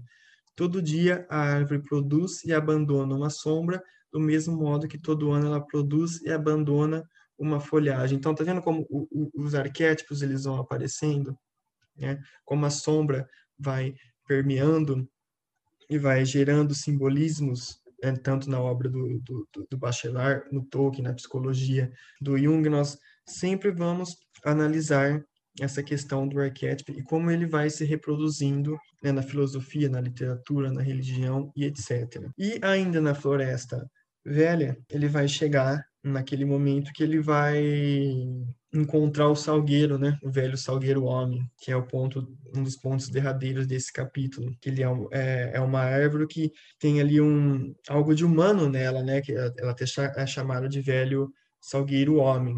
E o interessante é justamente que o Jung, quando ele vai trabalhar com essa questão, ele diz que o vegetal ele vai exprimir justamente o núcleo ainda desconhecido da personalidade, né? E que o simbolismo vegetal indica um estado profundamente inconsciente, porque de fato é, o, o, vegetal, a árvore está ali, é, é, é, ela faz a sombra, como o, o Bachelard falou, e ela não é um ser de consciência. Então, ela representa a inconsciência. Então, nós temos aí, já nessa, nesse, nesse episódio da Floresta Velha, logo que ele que ele sai do condado, um prelúdio de tudo aquilo que vai acontecer com ele ao longo da narrativa do Senhor dos Anéis. E eu gosto também de trazer o, os sonhos que ele teve a partir do momento que ele entrou na floresta, né, mais tarde ali na casa do Tom Bombadil, ele vai tendo... É um dos poucos, é um dos momentos que ele tem, né, essa parada onírica, é um dos poucos momentos que eu me lembro é, exatamente. De, de viagens oníricas do, dele, tirando acho que o Pippin depois, né, quando é atraído pela Palantir, mas acho que é um dos poucos momentos que tem essa viagem mais mais onírica mesmo, né? E essa e, e essas viagens oníricas, elas são importantes justamente para entender o, a situação do Frodo, né? E, e, e, essa jornada de individuação do Frodo, essa jornada na, na qual ele tem que lidar com é, a sombra. Então, logo no primeiro sonho que tem registrado no romance já é algo que nós vamos achar muitos símbolos interessantes ali. Eu vou ler esse trechinho para vocês e a gente vai discutir melhor. O, o Tolkien escreve assim: Finalmente caiu num sonho vago, no qual parecia estar olhando por uma janela alta sobre um mar escuro de árvores emaranhadas. Depois escutou um ruído distante. A princípio, pensou ser um vento forte vindo sobre as folhas da floresta. Então percebeu que não era o vento, mas o som do mar ao longe, um som que nunca ouvira quando acordado, embora com frequência lhe perturbasse os sonhos. De repente, descobriu que estava fora de casa, ao relento. Não havia árvore alguma no fim das contas. Estava numa charneca escura, sentindo no ar um estranho cheiro salgado. Olhando para cima, viu uma torre branca e alta, que se erguia solitária sobre um penhasco. Sentiu um enorme desejo de subir na torre e ver o mar. Começou a subir com dificuldade, mas de repente um raio cruzou o céu e houve um barulho de trovão. Então, nesse sonho, a gente já vai ver essa vontade de se escalar esse penhasco e essa torre, né? Que é, de certa forma, um convite para a individuação, essa jornada interior, né? Que às vezes é realmente algo muito árduo, né? Como escalar mesmo um, um penhasco, escalar uma torre, né? Alguma coisa que se, que se desprende para o vazio, é, de qualquer um que, que experiencia esse processo de individuação, ele vai se sentir numa situação parecida com essa. E o Bachelard, é o filósofo que a gente está citando, ele vai dizer que essa contemplação do penhasco né, e das rochas pertence consequentemente à ordem do desafio. É uma participação em forças monstruosas, em uma dominação sobre imagens opressivas. Então, tá esse sonho é como se estivesse manifestando esse desafio da individuação para ele, ó, agora você vai sair na sua jornada, agora você vai começar a escalar esse penhasco, que no fundo é ele mesmo, né? E esse foi o convite. E ele de fato começa a escalar no sonho. Então você vê assim que ele ele atendeu ao chamado. Ele foi lá e, e começou a escalar, ele começou a viver a individuação, ele começou ali a trabalhar com essa sombra. Então, eu analiso esse sonho como um convite à individuação, né, que é esse processo psíquico, que é uma tarefa hercúlea praticamente, muito árdua e ela pode ser de fato comparada a um ato de escalar uma torre sobre um penhasco, né, sobre um, um rochedo que vai se precipitar, se precipitar sobre o vazio. Então, é, eu vejo esse simbolismo muito muito claro. Está né? Tá sendo feito um convite a um desafio, a uma escalada. E ele aceita esse convite, ou seja, ele aceitou essa individuação. Só que aí a gente vê um raio aparecendo, né? um raio como uma interdição, porque ele começou agora a jornada dele, ainda, ele ainda não tem todo essa, esse poder, ele ainda vai precisar ter muitas vivências, ele ainda vai precisar entrar em contato com vários personagens, né, com outros arquétipos, ele vai crescer muito ainda antes de conseguir concluir. Então tem esse raio aí que aparece no sonho como uma interdição, ou seja, o convite foi dado, né, mas calma aí, vai, vai ser um processo difícil. E então ele segue a jornada, a partir daí ele vai ter um outro sonho. Se eu não me engano, esse é o sonho que ele vai ter é, na casa do Tom Bombadil já. E esse sonho, de fato, ele é uma espécie de continuação desse primeiro sonho. Nós vemos é, uma série de sonhos aí que ele, eles têm um, uma continuação, né? Eles devem ser, assim, na minha perspectiva, estudados em conjunto. E o Tolkien vai escrever assim, né, para descrever esse outro sonho. Na calada da noite, Frodo teve, Frodo teve um sonho sem luz Via agora a lua nova nascendo. Sob sua luz tênue aparecia diante dele uma parede negra de pedra, perfurada por um arco escuro que parecia um portão. Frodo tinha a impressão de estar sendo erguido, e passando pelo arco descobriu que a parede de pedra era um círculo de colinas, porque no centro dele ficava uma planície, no meio do qual se levantava um pináculo de pedra, semelhante a uma enorme torre, mas obra da natureza. No topo estava a figura de um homem. A lua, galgando o céu, pareceu parar por um momento sobre a cabeça deste homem, reluzindo nos cabelos brancos que o vento agitava. De repente, uma sombra, na forma de grandes asas, passou cobrindo a lua. A figura levantou os braços e uma luz emanou do cajado que segurava. Uma águia enorme deu um voo rasante e o carregou para longe. Então, primeiro que é, é, é, esse é um sonho que é, de certa forma, uma prolepse, né? Uma, é um sonho que antecipa algo que nós vamos descobrir só mais tarde, que é, que é, que é a fuga do, do Gandalf de Orthanc, né? Ele foi capturado pelo Saruman, que se mostrou um traidor, né? Que foi corrompido também pelo Anel, e o Frodo está sonhando com é, essa cena, tá antecipando essa cena, que é também uma função dos sonhos na, na ficção, servir como profecia, né? Como uma prolepse de fato. Só que. Nossa, nunca tinha parado para olhar dessa maneira, só uma observação. nunca tinha, porque até porque nos filmes você não tem esse espaço. Ele não tem, né? exatamente. É, é algo Dos sonhos. Nos livros ele já tem essa, essa, essa pegada e eu nunca tinha reparado nesse. Nesse caráter até de previsão, né, que os sonhos vêm a passar para o Frodo. Sim, exatamente. E ele tem, é interessante que nesse sonho ele tem essa impressão de estar sendo erguido, né? e é como se o inconsciente dele buscasse proporcionar é, uma certa liberdade, né, uma leveza espiritual que ele já não encontrava durante a vigília, quando ele estava acordado. Né? A gente vê ele se transformando numa pessoa muito pesada, né? sombria até às vezes. E é como se o sonho tivesse compensando isso, né? É, era como se é, esse onirismo aéreo do sonho, né, uso um termo do Bachelard, tivesse tentando compensar a dureza desse fardo que o destino impôs ao pequeno hobbit, né, que é lidar com o anel do salmo, que é, é assim a tarefa mais árdua possível daquela história. E o sonho é como se estivesse compensando, né, envolvendo ele com a leveza do ar. Então, se no outro sonho ele estava escalando a torre, agora ele foi erguido.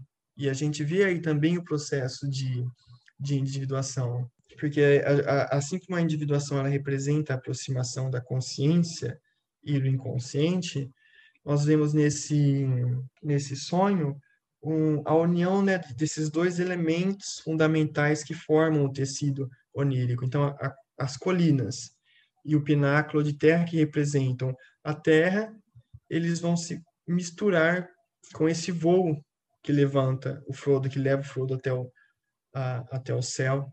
Né? Então é como se ele tivesse se colocando no centro, agora vou citar o Bachelard, onde são trocados os valores imaginários entre nuvens e rochedos, entre o mundo aéreo e o mundo terreno, ou seja, os opostos se aproximando aqui no sonho. É, então, uma manifestação clara da, da individuação junguiana, porque a individuação representa a união dos opostos, a união da consciência com o inconsciente. E ele vai ver o, o, o, Gandalf também nesse sonho, né? E o que, que é o Gandalf, se nós formos parar para analisar o simbolismo? O Gandalf, ele é um Maiar, né? Ou seja, é, ele é essa personagem que está muito perto ali dos Valar, dos deuses do universo tolkieniano, né? Então, ele tem também essa questão de ser um, um ser sagrado, um ser próximo da divindade. Ou seja, nós vamos nós vamos relacionar o Gandalf aparecendo aqui com o si mesmo, né? Que eu disse que o si mesmo, essa esse representação da totalidade, ela é representada por imagens divinas na, na literatura. Então, nós, nós vemos nesse sonho, analisando a partir dos arquétipos, que é um movimento rumo à individuação nele. Porque ele, no primeiro ele estava escalando, no segundo ele já foi levantado pelo sonho, né, em direção ao céu. Então é como se ele já ansiasse pela completude do si mesmo, que vai se manifestar por meio do Gandalf, que é uma personagem que representa ali o velho sábio, né, que representa também o, a, a relação com o divino, afinal de contas, né, na cosmogonia do universo tolkieniano, ele é um Maiá, ele é um, um ser que está ali próximo dos deuses, né, na cosmogonia, que ajudou até a moldar o universo. Então, nós vemos essa, essa continuação entre os sonhos. Um sonho de escalada, um sonho de voo e um sonho que aparece o Gandalf é, voando na águia. É, então, como se ele estivesse ascendendo ali, como se ele estivesse evoluindo ao longo desses sonhos. Então, eu trabalhei eles como uma manifestação do, do processo de individuação, de fato. Quem nunca teve um sonho que, que parecia um filme que você assistiu, um mito que você leu, né, um, uma narrativa mítica que você leu, um livro né, que tem algum arquétipo envolvido aí, ou a mesma a questão da jornada. Então, nos sonhos também, segundo Jung, essa, esses arquétipos ele, eles vão aparecer. Então, é, é, dentro de uma abordagem junguiana, é até natural que o crítico literário vá analisar esses sonhos que o Frodo teve. É um movimento é, natural. Eu estou até viajando aqui, André, se colocar a perspectiva junguiana, né?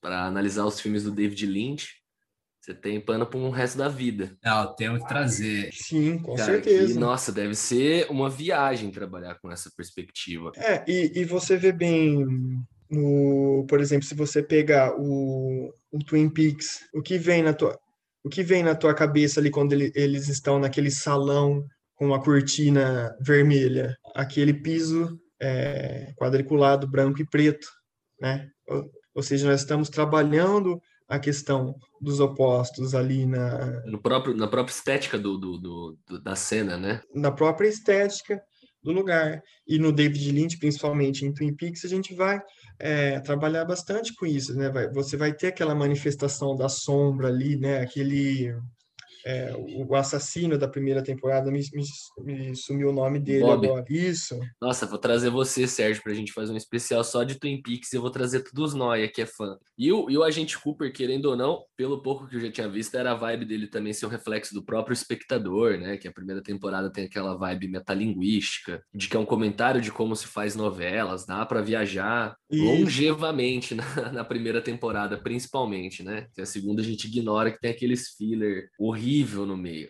Mas eu tava viajando aqui, cara, porque tem é, até dentro do Senhor dos Anéis manifestação de sonho e como esses sonhos têm um papel de previsão, né? Só que é uma parte que passa muito rápido para mim enquanto leitor. Passa bem rápido, Sim. mas é bizarro como que a maioria dos mitos são movidos por sonhos, né? A gente for pensar no Édipo, que recebe né, o destino dele do oráculo, que vem como uma visão né, profética. É, uhum. Viagens, repetições sistemáticas aí Sim. na ficção. E na, na, e na obra do, do Lynch, né, desse diretor que eu particularmente gosto bastante, a gente vê bastante essa questão também. O, o próprio Twin Peaks, a, a, sombra aparece muito ali. A gente tem, naquela primeira temporada, as personagens com basicamente uma Sim. vida dupla, né? Elas, ela, cada uma tem um, uma obscuridade ali que você vai é, conhecendo. Todo mundo, cara. Todo mundo. Todo mundo tem uma vida é. dupla, né? Você faz até a piadinha de que todo mundo trai em Todo Twin mundo, Peaks, então. Porque não tem nenhum personagem que é fiel ali. Sim. E isso é a questão da sombra, né? A pessoa se mostra é, de um jeito para a sociedade. Ele usa uma máscara, né? A persona do Jung, a mas Laura ele é tem bizarro, também. Né, cara? Ela tava. É, a Laura ela Power... talvez até a, o lance das pessoas se impactarem tanto com a morte dela, dela alterar a cidade, é porque ela é uma sombra que está em todos. Né? Ela migra em todos os os polos ali, né? Todos os plots, todas as, as uhum. personagens têm alguma, alguma significância com a Laura. Olha isso, Twin Peaks sendo citado no podcast, André. Significa o quê? Temos mais. Saber que você, Sérgio, gosta do David Lynch deixa com o coração bem quente, porque é um, é um dos meus diretores que particularmente eu adoro também, é um dos meus favoritos, eternamente no coração. E a minha Twin Peaks é a minha série favorita da vida. É, a fazer um paralelo com talvez o que seja o próprio trabalho do terapeuta, tá ligado? Que sempre tem isso dele, ele tem Sim. que, ele vai ter que adentrar esse mundo, é, esse mundo é, de sombras, né, para encontrar a solução para o crime, assim. Acho que é, cara, dá pano para manga. Exatamente. É, e o louco de olhar para o Senhor dos Anéis é como que tem as, os dois caminhos. Você tem a viagem externa do Frodo, né, os próprios desafios físicos de sobreviver a toda a jornada árdua de chegar até a Terra-média, é, eu acho interessante como que ele tem os auxílios, e um dos auxílios principais, né, é ser o Gollum, não é nenhum grande herói, não é o Gandalf, não é o Aragorn, que tem o seu papel importante na jornada do Frodo, mas no momento de maior perdição, né, que é depois lá da, da luta em... Nas, nossa senhora, Alfan, fanático tentando lembrar o nome do lugar, esqueci onde o Boromir morre. Mas enfim, né, você tem aquela luta lá, do Boromir, na qual a Sociedade do Anel se fragmenta e num dos momentos que o Frodo né, mais fica uhum. perdido, que é na Zenimuil, né, os morros lá, aquela região montanhosa, ponte aguda, que ele se perde naquele labirinto de rochas, que é um dos momentos que ele mais tem um confronto pessoal, né? Ele e o Sam passam por por grandes confrontos internos, por estarem perdidos, estarem exaustos e tendo que confrontar a própria solidão de tentar achar um rumo para a Terra-média longe de todos que ali antes né, davam auxílio. É muito louco, cara, porque Exatamente. o Frodo sempre passa por esses momentos ímpares da individualidade dele enquanto protagonista, o que encarcera o papel de protagonista até para ele, né? Uhum. Nossa, que foda, velho. E eu acho interessante também, logo depois dessa, de, de, né, quando eles, eles, eles, estão ali na casa do Tom Bombadil e depois eles saem, ele tem aquele episódio que eu acho muito importante, que ele é encarcerado no túmulo pelas criaturas tumulares. Sim, cena né? que eu queria que tivesse demais no filme, inclusive. É, e, tem até esse trecho que eu, que eu acho muito importante que o Tolkien escreve, né? Ele então ele, ele é levado ali para o seio do túmulo e quando ele acorda ele vê aquelas criaturas tumulares, né? O Tolkien escreve assim: quando voltou a si, por um momento não podia lembrar de nada, a não ser de uma sensação de terror. Então, de repente, percebeu que estava aprisionado, irremediavelmente preso, estava num túmulo.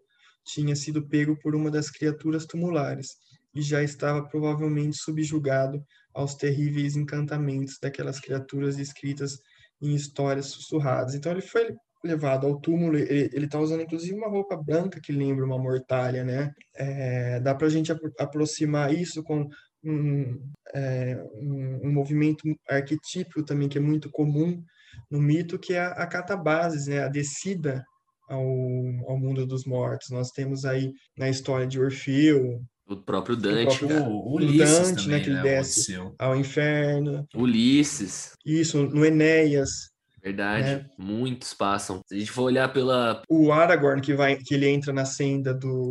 Verdade, o Aragorn mortos. também passa pela senda dos mortos. O Orfeu, como eu disse, que quando ele vai é procura de Eurídice. Então, assim, é, é algo comum. Nossa, que e, louco. e é interessante que geralmente quando há essa descida ao inferno, como Dante fez, a descida ao mundo do, dos mortos, geralmente a personagem ela volta dali com alguma coisa a mais, né? Ela volta com alguma coisa que vai ajudá-la ali na, na sua vida posterior, né? Quando ela volta ao mundo dos vivos.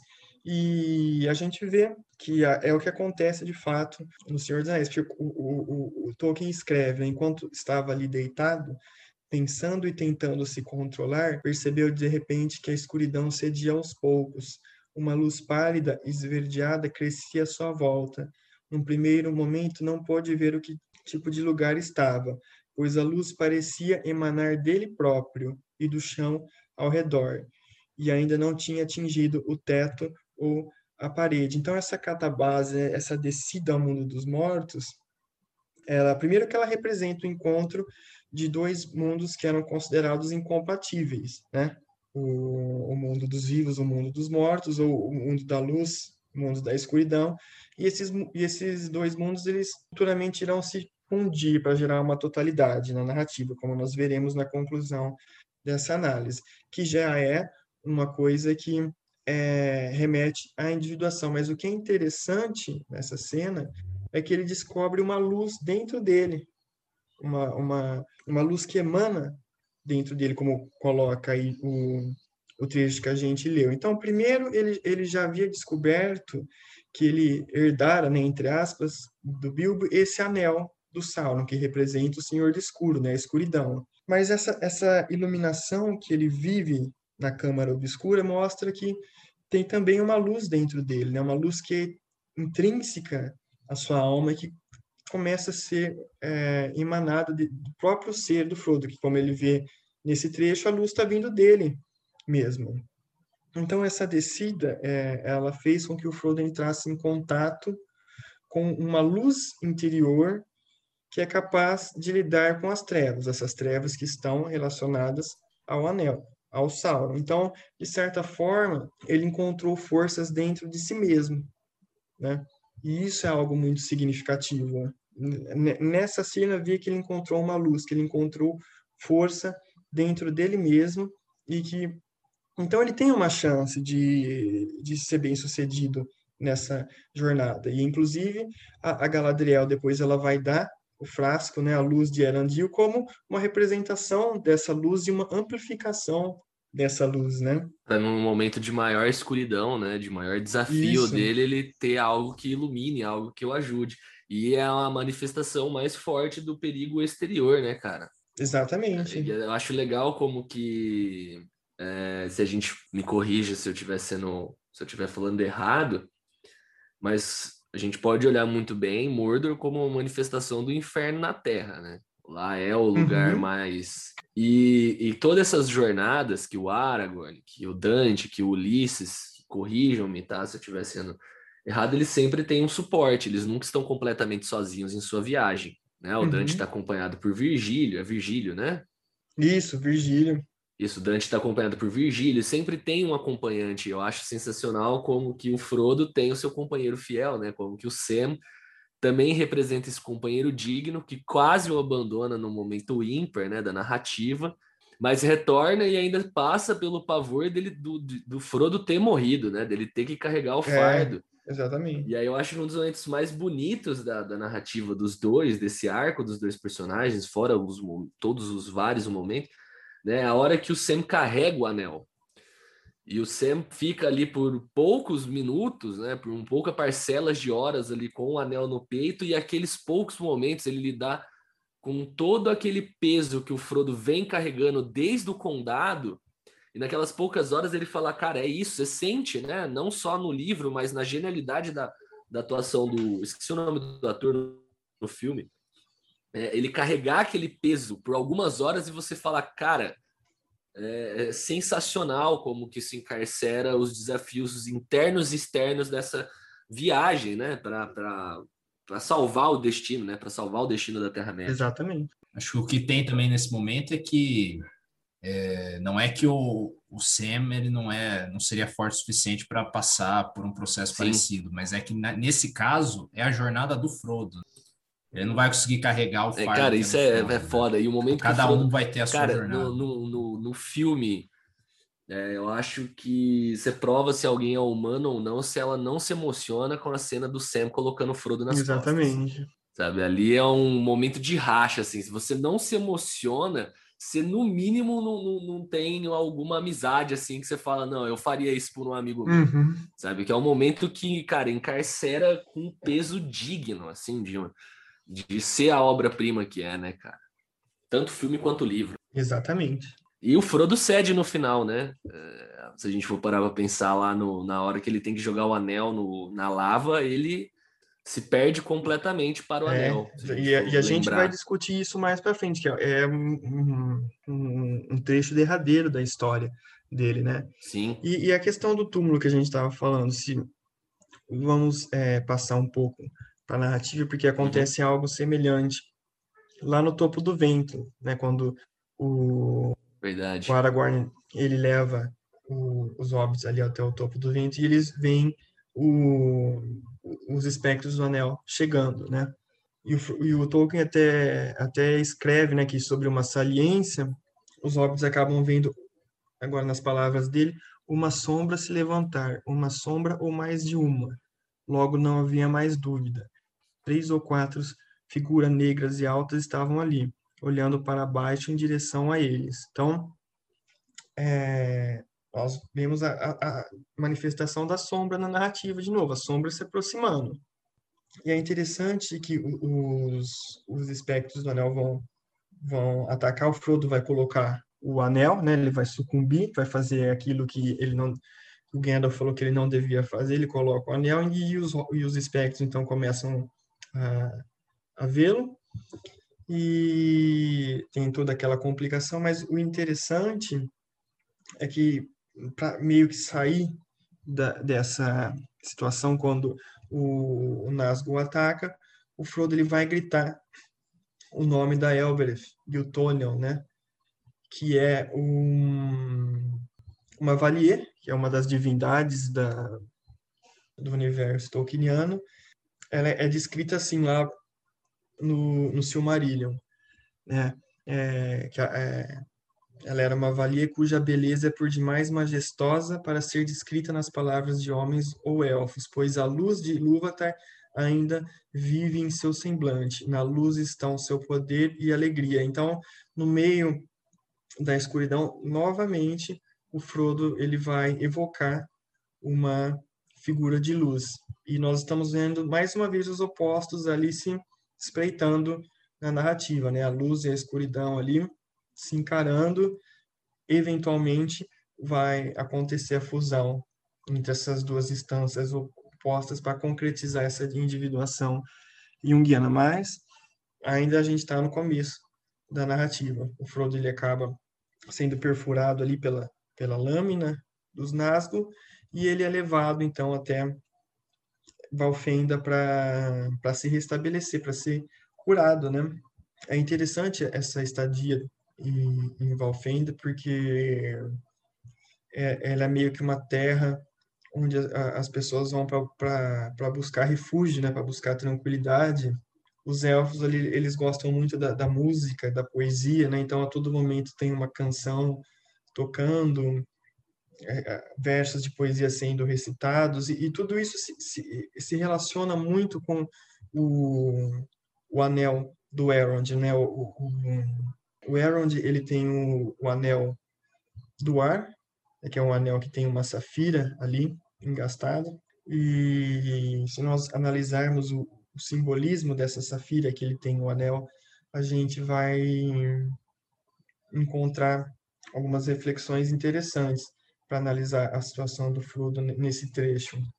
O, o Bachelard, ele vai, quando ele vai é, analisar essa, essa simbologia da Safira, né, num, num, livro que chama O Ar e os Sonhos, é um livro no qual ele vai estudar a força poética do ar, ele vai dizer que o inconsciente sonha aéreamente o azul da Safira, como se a pedra concentrasse o azul do céu. Então, lembra aquele sonho que o Frodo estava sendo alçado ao céu, ao ar? Né? Agora ele chegou em Valfenda, que é uma terra que está relacionada simbolicamente ao ar, porque o, o anel do, do, do Elrond é o anel do ar, e ele vai se restabelecer, ele vai encontrar um pouco daquela paz que o sonho deu para ele naquele momento, e é aquela paz que ele já não não está experimentando na sua jornada, né? que ele tem que lidar com essa sombra muito densa, muito obscura, e ele vai se transformando numa, numa, numa personagem mais pesada, né? mais depressiva até. Mas agora ele vai se restabelecer um pouco, né? ele vai encontrar um pouco de paz. Ah, então, como eu disse, é, é o, o Alfim da Terra do Elrond é, é, uma, é, um, é um local muito relacionado à, à, música e à poesia, né? Então, eu gosto de, de, de, escrever sobre essa parte, são duas coisas que eu gosto, a música e a poesia, então eu acho que tem um material legal para analisar. O, o, o Bachelard, esse filósofo que a gente está também estudando, aqui a todo momento, ele vai dizer que ele vai fazer essa relação da música, né, da poesia com o ar. Ele vai dizer que é, há uma relação entre essas partes, porque de certa forma a, a, o, o, canto, a música, é, a, a poesia, na, nas palavras dela, né, é a articulação de uma alegria do sopro, a evidente felicidade de respirar. O sopro poético, antes de ser uma metáfora, é uma realidade que poderíamos encontrar na vida do poema se quiséssemos seguir as lições da imaginação material aérea, tanto na força como na doçura, tanto na cólera poética como na ternura poética, veríamos em ação uma economia dirigida dos sopros, uma administração feliz do ar falante. Então, nós temos de, fato uma terra, né, um, um, um local relacionado ao elemento ar. É, nós temos um, um, um, local no qual o peso que a jornada colocou sobre o psiquismo do Frodo, ele é levado pela ternura desse sopro poético que a todo momento está ecoando ali por Valfenda, né? E o corpo dele, que foi tão castigado ali pelos tormentos, é restabelecido justamente por essa harmonia da casa do Elrond. Ele encontra aqui, então, essa leveza que ele buscava naquele sonho, seguindo a nossa interpretação, né? Aquele sonho que ele é alçado aos céus, alçado ao ar. Então, aqui ele experimenta essa cura relacionada ao ar, ao simbolismo aéreo. Só que também, imediatamente isso, após essa estadia do, do Frodo em Valfenda, ele parte né, e ele tem que entrar em Moria, que é um, um local opressivo, né? vai entrar de novo no seio da Terra e ele vai ter que enfrentar todos os perigos que tem lá dentro. Então, assim, é, assim como Dante, né, na Divina Comédia, ele faz esse movimento para dentro da Terra e, e, igual Dante assim também ele vai encontrar tipo feras ameaçadoras no, no caminho ele vai transpor um rio né, cuja correnteza flui entre as pedras do leito manchadas de vermelho assim como o rio escarlate sanguinolento do sétimo círculo do inferno da Divina Comédia e ele também atravessa um portal imponente com inscrições obscuras que guarda os círculos inferiores ali da, de Moria, né? assim como Dante passa pela pela porta do inferno. Então nós vemos os arquétipos, né? esses padrões narrativos realmente aparecendo de novo na narrativa. E o Bachelard, ele vai nos dizer que a descida aos infernos é um acontecimento psicológico, uma realidade psíquica normalmente ligada ao inconsciente. Debaixo da elevada casa psíquica há em nós um labirinto que conduz ao nosso inferno. E como frequentemente mostra a mitologia, né, a, a sombra é algo que habita as profundezas da, da terra, né, nas cavernas. Na mitologia grega, por exemplo, Dionísio ele, ele precisou descer aos infernos, né, ele quis descer aos infernos para procurar a sombra de sua mãe, a Semele, ele devolver a vida. Então, é essa relação entre o, subsolo, o inferno, a caverna, com a, a sombra. E é justamente, então, em Moria, que o Frodo ele vai começar a perceber algo que nos remete à, à sua obscuridade pessoal, à sua sombra pessoal, que é justamente o Gollum. Né? Ele começa a escutar uns barulhos ali. É, o Tolkien vai escrever assim: mesmo assim, Frodo começou a ouvir ou a imaginar que ouvia alguma outra coisa, semelhante a passos de pés macios e descalços, o som nunca estava alto o suficiente, nem próximo o suficiente para que Frodo tivesse certeza do que escutavam, mas uma vez começando, nunca cessava, enquanto a comitiva estivesse em movimento. E essa, isso que ele ouve é o, é o Gollum, né? essa criatura que já está seguindo ele como se fosse uma, uma sombra. E o que, que é o Gollum? Ele é, de certa forma, né, um, um hobbit que foi corrompido pelo anel, né? E ele era ali um, vivia num um povo muito próximo ao, aos hobbits e ele em determinado momento acabou entrando em contato com esse anel. O anel foi é, manipulando, foi agindo sobre a mente dele, ele foi se transformando nessa criatura que a gente vê nos filmes, né, no início da narrativa. Nós vemos então que há uma relação é, muito íntima entre o Frodo e o Gollum. Os dois, de certa forma, né, é, é, entraram em contato com o Anel. Os dois são hobbits. É, os dois eles seguiram nessa nessa nessa jornada uma terra de Mordor, né? Então elas, elas, elas são personagens duplas. O, o Gollum representa a, a sombra do Frodo, mas se até aqui, uma, até aqui o, a, o arquétipo da sombra dizia respeito ao Sauron, que é a sombra coletiva, é a sombra de toda a Terra-média, agora o Frodo ele vai entrar em contato com uma sombra mais pessoal, uma sombra que diz respeito mais à sua natureza de, de Hobbit, né? E a, a gente tem que lembrar também que o Gollum, o, ele é uma antecipação do que vai acontecer com o Frodo se o Frodo não conseguir se livrar do anel. Né? O, se, o, se, o, se o Frodo sucumbisse ao anel, de fato ele sucumbiu, né?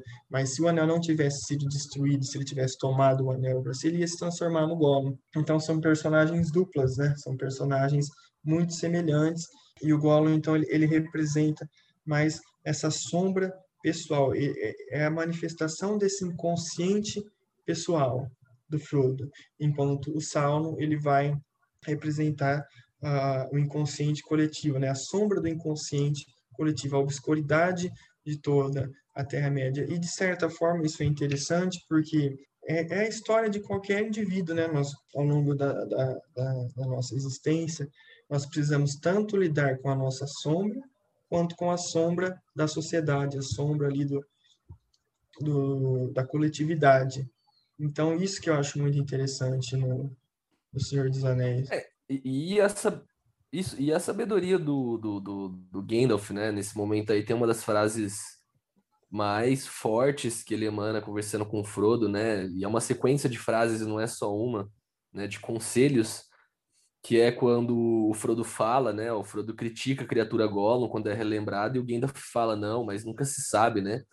Muitos daqueles que viveram, é, mere... é, que morreram mereciam viver e muitos que estão vivos mereciam ter morrido, né? Então, quem somos nós para julgar? É, ele tem essa frase sensacional e seguida também daquele conselho, né? Que o Frodo fala, mas por que eu?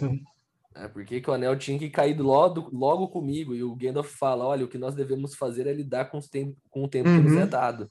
É, tipo, não adianta a gente questionar. Não adianta né? questionar o destino, né? Tá passando.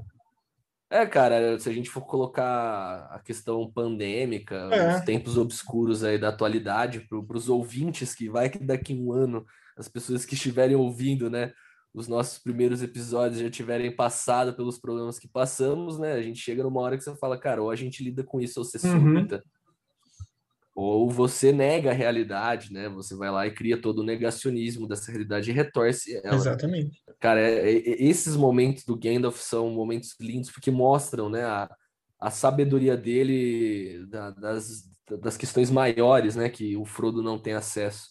E, e nós temos aqui aquele jogo de, de personagens, né? O, o, assim como, como eu disse ali, o Dr. Jack o, e o Mr. Hyde, o o Dorian Gray, o Retrato, ou em Dostoiévski, por exemplo, o Ivan Karamazov e o Diabo, ali no, nos Irmãos Karamazov. Nossa, essa, essa cena dos Irmãos Karamazov é Sim. é linda. Essa cena é linda. Então nós temos essa, essa relação de personagens duplas, né? De uma personagem que é a sombra da outra. E tem até um trecho da, da, da obra do, do Freud, um, um, texto que ele vai é, debruçar sobre a estética essa relação entre o, o Frodo e o Gollum, a gente pode até encontrar um paralelo num texto do Freud que chama O Estranho. E nesse texto, nesse texto analisando um, um conto do Hoffman, o, o, o, Freud vai chamar atenção para personagens duplas, né? E, e, o, e, eu vou citar aqui como o Freud escreve. Temos personagens que devem ser consideradas idênticas porque parecem semelhantes, iguais. Essa relação é acentuada por processos mentais que saltam de um para o outro, de modo que um possui conhecimento, sentimento e experiência em comum com o outro. Então, nós vemos bem essa questão, né? Os dois é, entraram em contato com o anel, os dois eram hobbits, os, os dois precisaram lidar com essa questão da sombra. Então, a relação entre o Gollum e o Frodo é algo muito importante e complexo na narrativa do, do Senhor dos Anéis. E a gente vai tentar entender um pouco melhor, porque a, a individuação está justamente no, no, modo em que essa, esse conflito entre os dois vai se resolver. Então, depois de Moria, eles entram em Lórien, né? Aí eles vão entrar em contato agora com a Galadriel, que é a portadora do Anel da Água. Então, eles vão é, ser introduzidos nesse, nesse, nesse local que o simbolismo da água é muito forte.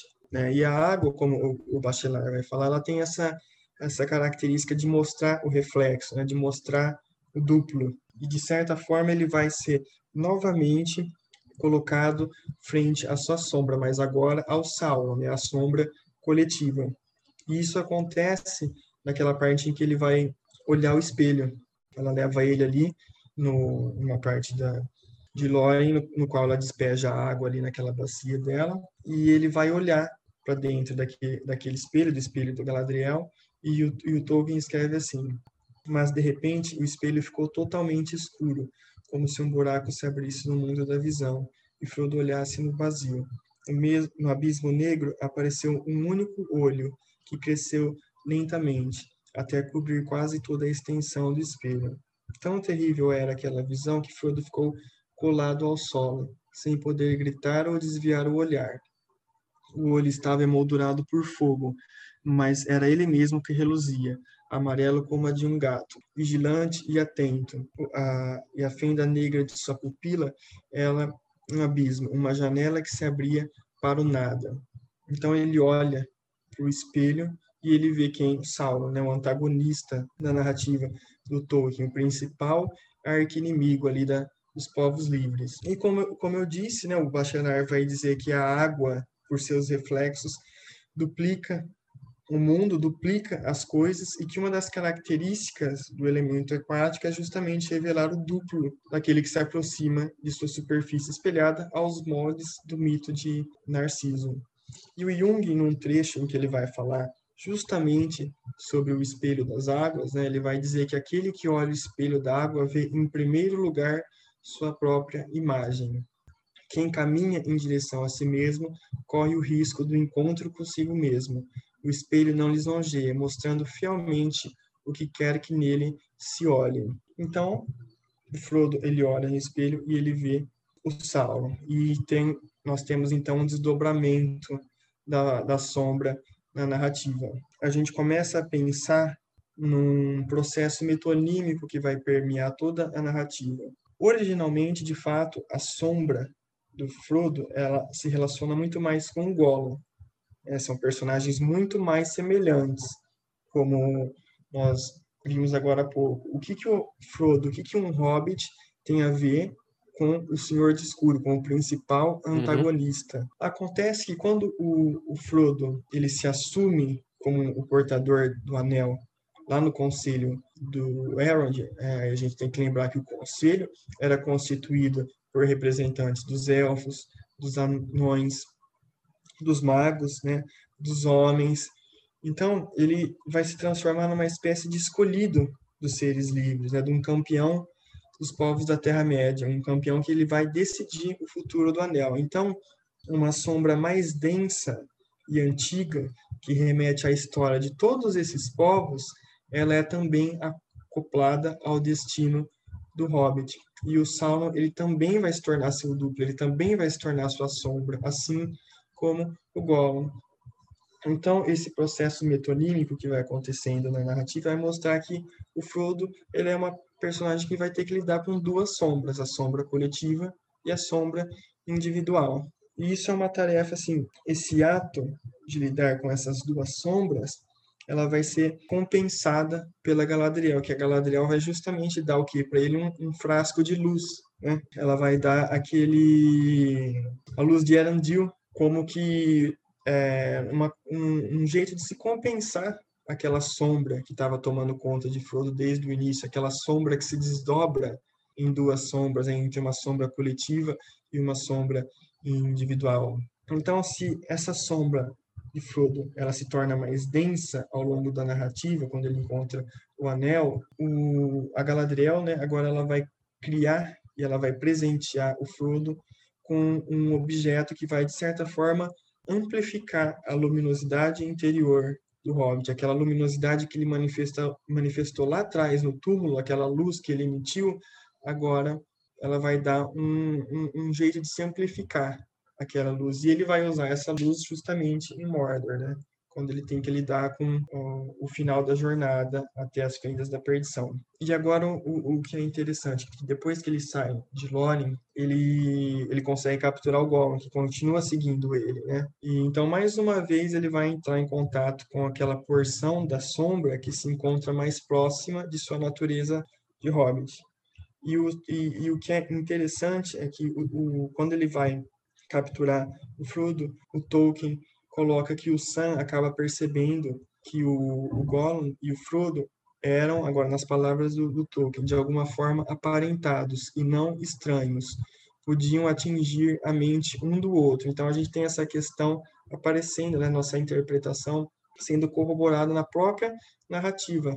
Aquelas palavras do, que eu citei do Freud são basicamente essas que o, que o Tolkien coloca, né? Que os dois eram aparentados, um podia atingir a mente um do outro. Sim, o... acho certo? que a partir é, é, o que até justifica, né? O, o Frodo ter a, a, afeição que gera pelo Gollum, né? Tem muita gente que se questiona que, e fica daquela naquele lado do Sam, né? Ah, mas por que manter essa criatura, e aí tem a justificativa da viagem, né? Ah, ele é nosso guia, se não fosse o Gollum a gente não tinha chegado onde chegou. E realmente, né, no resultado prático da jornada, ele tem toda essa influência, só que tem a, a afeição do Frodo, né, de tentar salvar o Gollum para salvar a si mesmo. Durante muito tempo, né? Ele tem isso o tempo todo, né? Salvar o Gollum para salvar uhum. si. É quase uma viagem de, de, de, um reflexo dele. Quer dizer, é um reflexo dele, né? Como a gente já falou anteriormente. Então ele busca uma redenção do próprio, da, do, de si próprio, com aquela afeição, né? Exatamente. E essa, essa relação entre os, entre os dois, ela vai encontrar seu clímax justamente no momento derradeiro da narrativa, lá no, nas fendas da perdição, já quando o Frodo está ali para jogar o anel. Então ele chega ali na montanha e essa escalada na montanha ela vai remeter aquele primeiro sonho que a gente discutiu, né, que ele estava escalando ali também, a outra montanha. E se nós analisamos esse sonho né, da, da, escalada como um convite à individuação junguiana, então agora é o momento que ele precisa superar a última barreira que vai separar da conclusão da sua missão. E, nesse momento, o, o, o Gollum aparece, né? Tentar impedir. E os dois vão ali é, ter um conflito, o, o Frodo e o Gollum. E, e olha o que, que, que interessante, um trecho dessa que eu trago, que eu cito no meu trabalho, que eu acho que é fundamental. O Tolkien vai escrever assim: de repente, Sam viu aqueles dois rivais de uma outra maneira, uma figura humilhada, que mal passava da sombra de um ser vivo. Então aqui a gente tem o Gollum sendo chamado de sombra na própria narrativa. Uma criatura agora completamente arruinada e derrotada, e mesmo assim cheia de ira e de um desejo hediondo. E diante dela erguia-se austero um vulto vestido de branco, mas que segurava em seu peito uma roda de fogo. Então a gente tem uma situação meio é, em Yang aqui, né? O, o, Gollum sendo descrito como uma sombra, o Frodo sendo descrito como um vulto branco, e no meio deles o que? Um anel, ou seja, um, um símbolo de aliança. Essas duas, é, esses dois opostos vão se unir agora. E acontece isso justamente no, no momento que o, o anel cai no, nas fendas da perdição e é destruído. Então Tolkien é, escreve assim: Gollum, na beira do abismo, lutava como um ser ensandecido contra um inimigo invisível, porque o Frodo tinha colocado o anel. De repente, Sam viu as longas mãos de Gollum se erguerem até a boca. Suas presas brancas brilharam e se fecharam numa mordida. Frodo deu um grito, e lá estava ele, caído de joelhos, na beira do abismo. Mas Gollum, dançando como um louco, erguia o anel. É, e assim, no momento em que, se ergui, em que ergui os olhos para se regozijar com sua presa, deu um passo grande demais.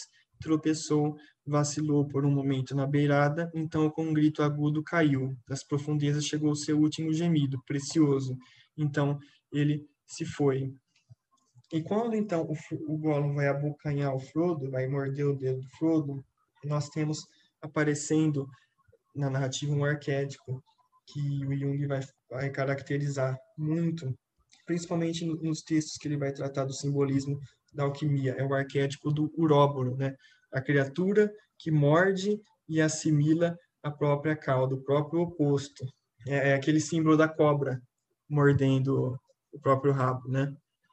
E o Jung ele vai falar que o uróboro é um símbolo drástico para a assimilação e a integração de sua sombra. Então, quando o, o, o Gollum vai desferir essa mordida no Frodo, e como nós caracterizamos elas como personagens duplas, como a sombra, é o Gollum como a sombra do Frodo, nós temos o aparecimento justamente desse arquétipo do Uroboros, desse arquétipo que representa a assimilação dos opostos. Então a individuação começa a ser concretizada aqui. Os opostos se unem através dessa mordida, assim como acontece né, nessa imagem do Uroboros, né, nessa imagem da, da criatura que, que abocanha a própria cauda. E o Bachelard, ele vai analisar o, o círculo do Uroboros, ele vai dizer que né, nesse, nesse círculo, a serpente junta-se à enorme potência do devaneio do anel. Então, nós temos um símbolo de, de anel de fato mesmo, né? E temos, então, desse modo, a conjunção entre os duplos, né, entre esses opostos em, Yang, que nós acabamos de analisar naquela cena, que unem, né, que se unem formando um círculo, um anel, já que o arquétipo de, de Uróboro, ele representa essa serpente que abocanha a própria cauda e que forma um anel, de fato, né? E, obviamente, O Senhor dos Anéis é um romance que trata, obviamente, de, de um anel. E o anel justamente vai mostrar essa dupla natureza que envolve é, o Gollum e o Frodo. O Anel ele vai mostrar que essas duas personagens, o Gollum e o Frodo, eles ultrapassam a dualidade, né? Ele ele revela o quanto Gollum há em Frodo, que tentou tomar o anel para si, e o quanto de Frodo há em Gollum, que é a personagem que destrói a essência do Sauron no final da trama e proporciona à Terra-média um período de paz e bonança, né? Aí a gente traz então aquelas aquelas palavras do Gandalf, né, que ele coloca, mas você se lembra das palavras de Gandalf? Até mesmo Gollum pode ter ainda algo a fazer, se não fosse por ele, Sam, eu não poderia ter destruído o anel. A demanda teria sido em vão e no fim de tanta amargura. Então vamos perdoá-lo, pois a demanda está terminada e com sucesso e tudo está acabado. Então nós vemos aqui como o, o Gollum acaba resolvendo a questão, né, que seria esse papel do herói, esse papel do Frodo, e nós vemos de fato os opostos se dissolvendo na, na narrativa.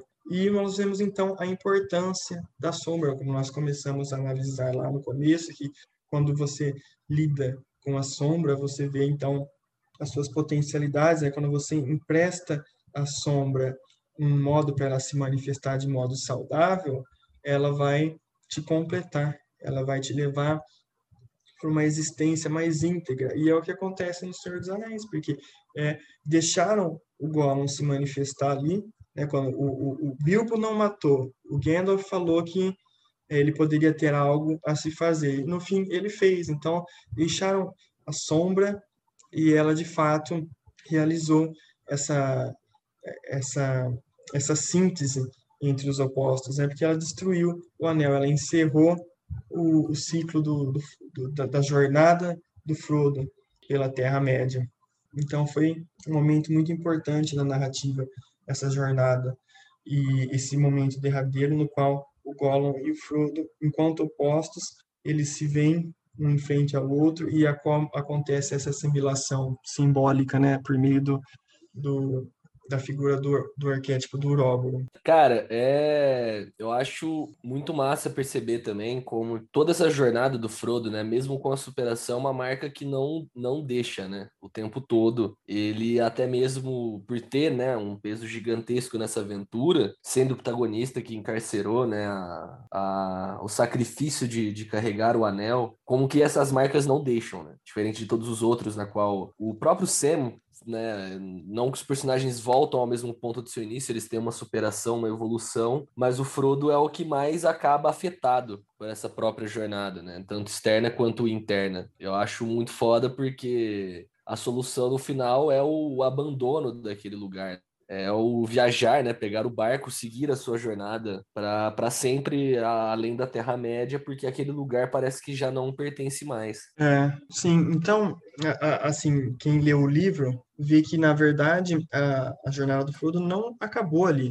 Ele ainda tem um, um outro trajeto, né? E, e ele vai se mesmo após o fim da demanda do anel, ele ele ele ele continua uma personagem doente, né? Ele vai adoecendo sempre, assim, principalmente no, no, nos aniversários do, do ataque lá do, do dos Nazgûl no, no topo do vento e também no aniversário do, da ferroada que ele levou da, da Laracna.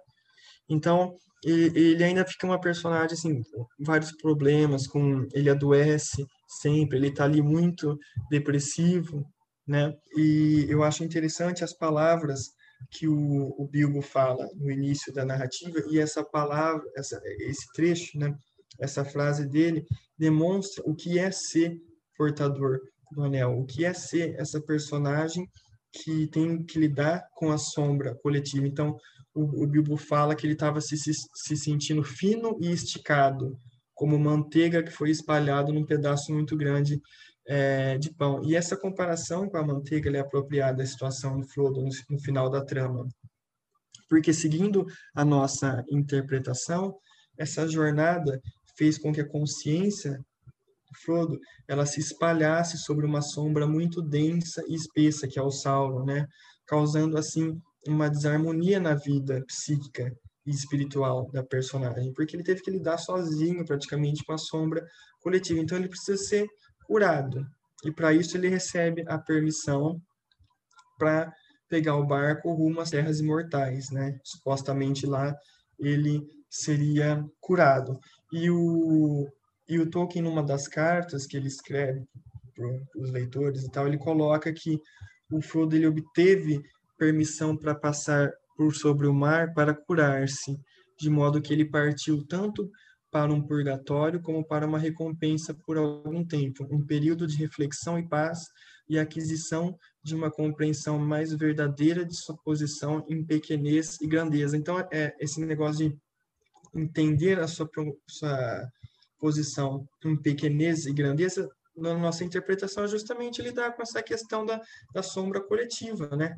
Ele foi esticado ali, ele foi levado a um problema que não era dele, que era ali de, de todos os povos da Terra-média, né? Então agora ele vai ter que é, buscar um equilíbrio, entender novamente, então, essa situação em pequenez e grandeza, né? Eu, eu interpreto isso como justamente chegar essa a esse equilíbrio? É, é chegar a um momento no, no, qual ele vai restaurar esse desequilíbrio que o anel causou na sua psique, né? O Frodo ele, ele tem uma consciência que foi espalhada numa porção muito grande de sombra. Então ele tem que reestabelecer esse equilíbrio e também a sua integridade física é, ainda mais e espiritual, né? sendo né? um hobbit, né, cara, que é a criatura mais simples, mais ingênua, mais pequena daquele universo com tantas criaturas mágicas, com tantas raças, né, extremamente antiguas aí do, do, do velho mundo. Sim, e é justamente a menos preparada para a tarefa é aquele que tem que Sim. seguir, né? Então agora ele vai entrar no barco, que também essa viagem sobre o mar é um tema arquetípico, né? Assim como Jonas, lá da, da Bíblia, ele adentra o ventre da baleia, né? eu estou falando aqui da metáfora do navio, a tradição literária anglo-saxônica, e ele segue para uma viagem pelas águas. De certa forma, essa jornada no ventre do navio pressupõe um renascimento, né? um surgimento de uma vida que quer uma nova consciência, para falar as palavras de, do, do Bachelard. E até o termo que o, o, o, Tolkien usa na carta que eu acabei de ler é, é interessante, né? ele fala purgatório, e esse crítico canadense Northrop Frye vai ter um trecho da obra dele que ele vai dizer que uma, uma paisagem de água, barcos e juncos aparece no início da jornada de Dante para o alto do Monte do Purgatório, onde há muitas sugestões de que a alma é, nesse estágio, uma criança recém-nascida. Então, Frodo vai renascer, de fato, né, nas Terras Imortais para encontrar ali um equilíbrio depois de tudo que ele experienciou. Então, vai vivenciar essa jornada final para finalmente se reestabelecer, né, para renascer agora em um outro patamar do ser e, enfim, ele vai é, realizar sua viagem final. E eu acho interessante porque o, o ele vai então vai encarnar aqui o arquétipo do herói, né? Ele vai se tornar esse modelo para todos aqueles que enfrentam os perigos e as vicissitudes que se abrem ao ser e ao existir. e ele deixa de ser fino, então, como manteiga que foi espalhada num pedaço muito grande de pão, para se transformar em alimento simbólico e espiritual para os leitores, né? Porque eu, pelo menos, aprendi muito lendo O Senhor dos Anéis, né? É, é até, como eu disse, um movimento de autoconhecimento a leitura de Tolkien, principalmente por causa dos arquétipos. E como ele era um autor é, católico, né? Imagino que ele é, aprovaria esse, essa minha interpretação. Agora, há estruturas para se trabalhar até no meu projeto de pesquisa. Há horizontes aí, você facilitou muita, muita degustação conceitual, cara. Então, se vai aqui mais algumas páginas fantásticas, a gente agradece imensamente, Sérgio, pela sua presença. Tem algum comentário final, alguma última coisa que você queira comentar? Não, eu que eu agradeço o convite. Cara, muito bom gravar aqui com você. Perfeito. Então a gente espera seu retorno no futuro. Por favor, todo mundo aí, lembrem-se, né, de seguir a gente na nossa página do Portal Intermulti no Instagram, de seguir não só esse programa quanto os nossos outros, né? Lembrem-se do Elipse Lúdica, do Shot de Nitrato, que também estão no Spotify. Recomendem para os amigos e fiquem atentos para as novidades que vão surgindo aqui nesse espaço. Então, nos vemos em algum momento, em alguma hora, em algum mundo, quando esse espaço for invocado novamente. Um abraço a todos.